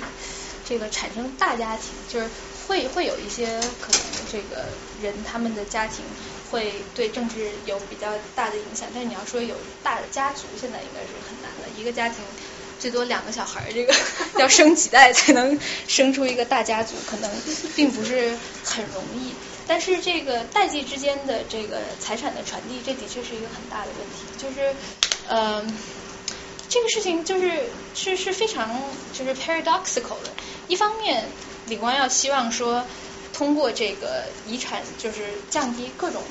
征税的这个呃政府在就是任何。的这种税收上面，都以低税率来吸引或者鼓励大家努力工作，他可他是这样一个思路。但是从另外一方面，这个其实从代际的角度来看，可能就是真的是过了两三代，如果是一个很穷的孩子，他怎么这个努力都无法，就是等于起跑线就是是不一样。嗯，我觉得这个问题又可能回到。所以这就是说，如果你要是认同李光耀的这个观点，就是 you have to buy wholesale，就是他的这个观点里面另外一点，就是他觉得这些人之所以有钱，或者是他们能有今天地位，是因为他们比如说天资好，他们这个基因比较好，或者是啊他们自己本身呃就足够努力，所以他觉得如果这些人呃拥有更多的财富，或者是在这个社会上拥有更多的话语权。他觉得可能这也不是什么坏事，呃，但是从另外一方面，就是我们从一个平等的角度来看，就是呃，并不是每个人都从一开始就有一个 fair chance，这可能是比较让让一些人会觉得不安的地方。但你说，嗯，这个对李家的这个执政会产生什么影响？这个我还真的不是很清楚。就是新加坡的这个家族，这个精英之间的家族政治的恩怨纠葛，这个可以再 去去呃仔细的看一下。但是，嗯。的确是，我觉得新加坡是一个对精英很认同的地方，尤其又因为它的这个财富和人们的受教育程度是一个成一个高度相关的这么一个趋势，所以可能，嗯，李光耀从一定程度上，我觉得他可能不一定 intended to be，但是这个事情就变成这个社会变得越来越呃，我们说就是固化，呃呃，这个 social mobility 变得越来越越小，所以这其实也是就是作为我。一个观察者，我觉得这是我对新加坡未来最，也不能说担忧，就是让我觉得比较令人觉得这个社会不够 attractive 的地方。嗯，但是至于说，嗯，李家会不会继续 dominate 他们的这个 political scene，或者之后他们这个会朝民主化的方向发展，我觉得这个就是大家都可以就是拭目以待。这个我就我就不不在这儿随便乱猜测。啊，行，那今天就大概到这儿吧。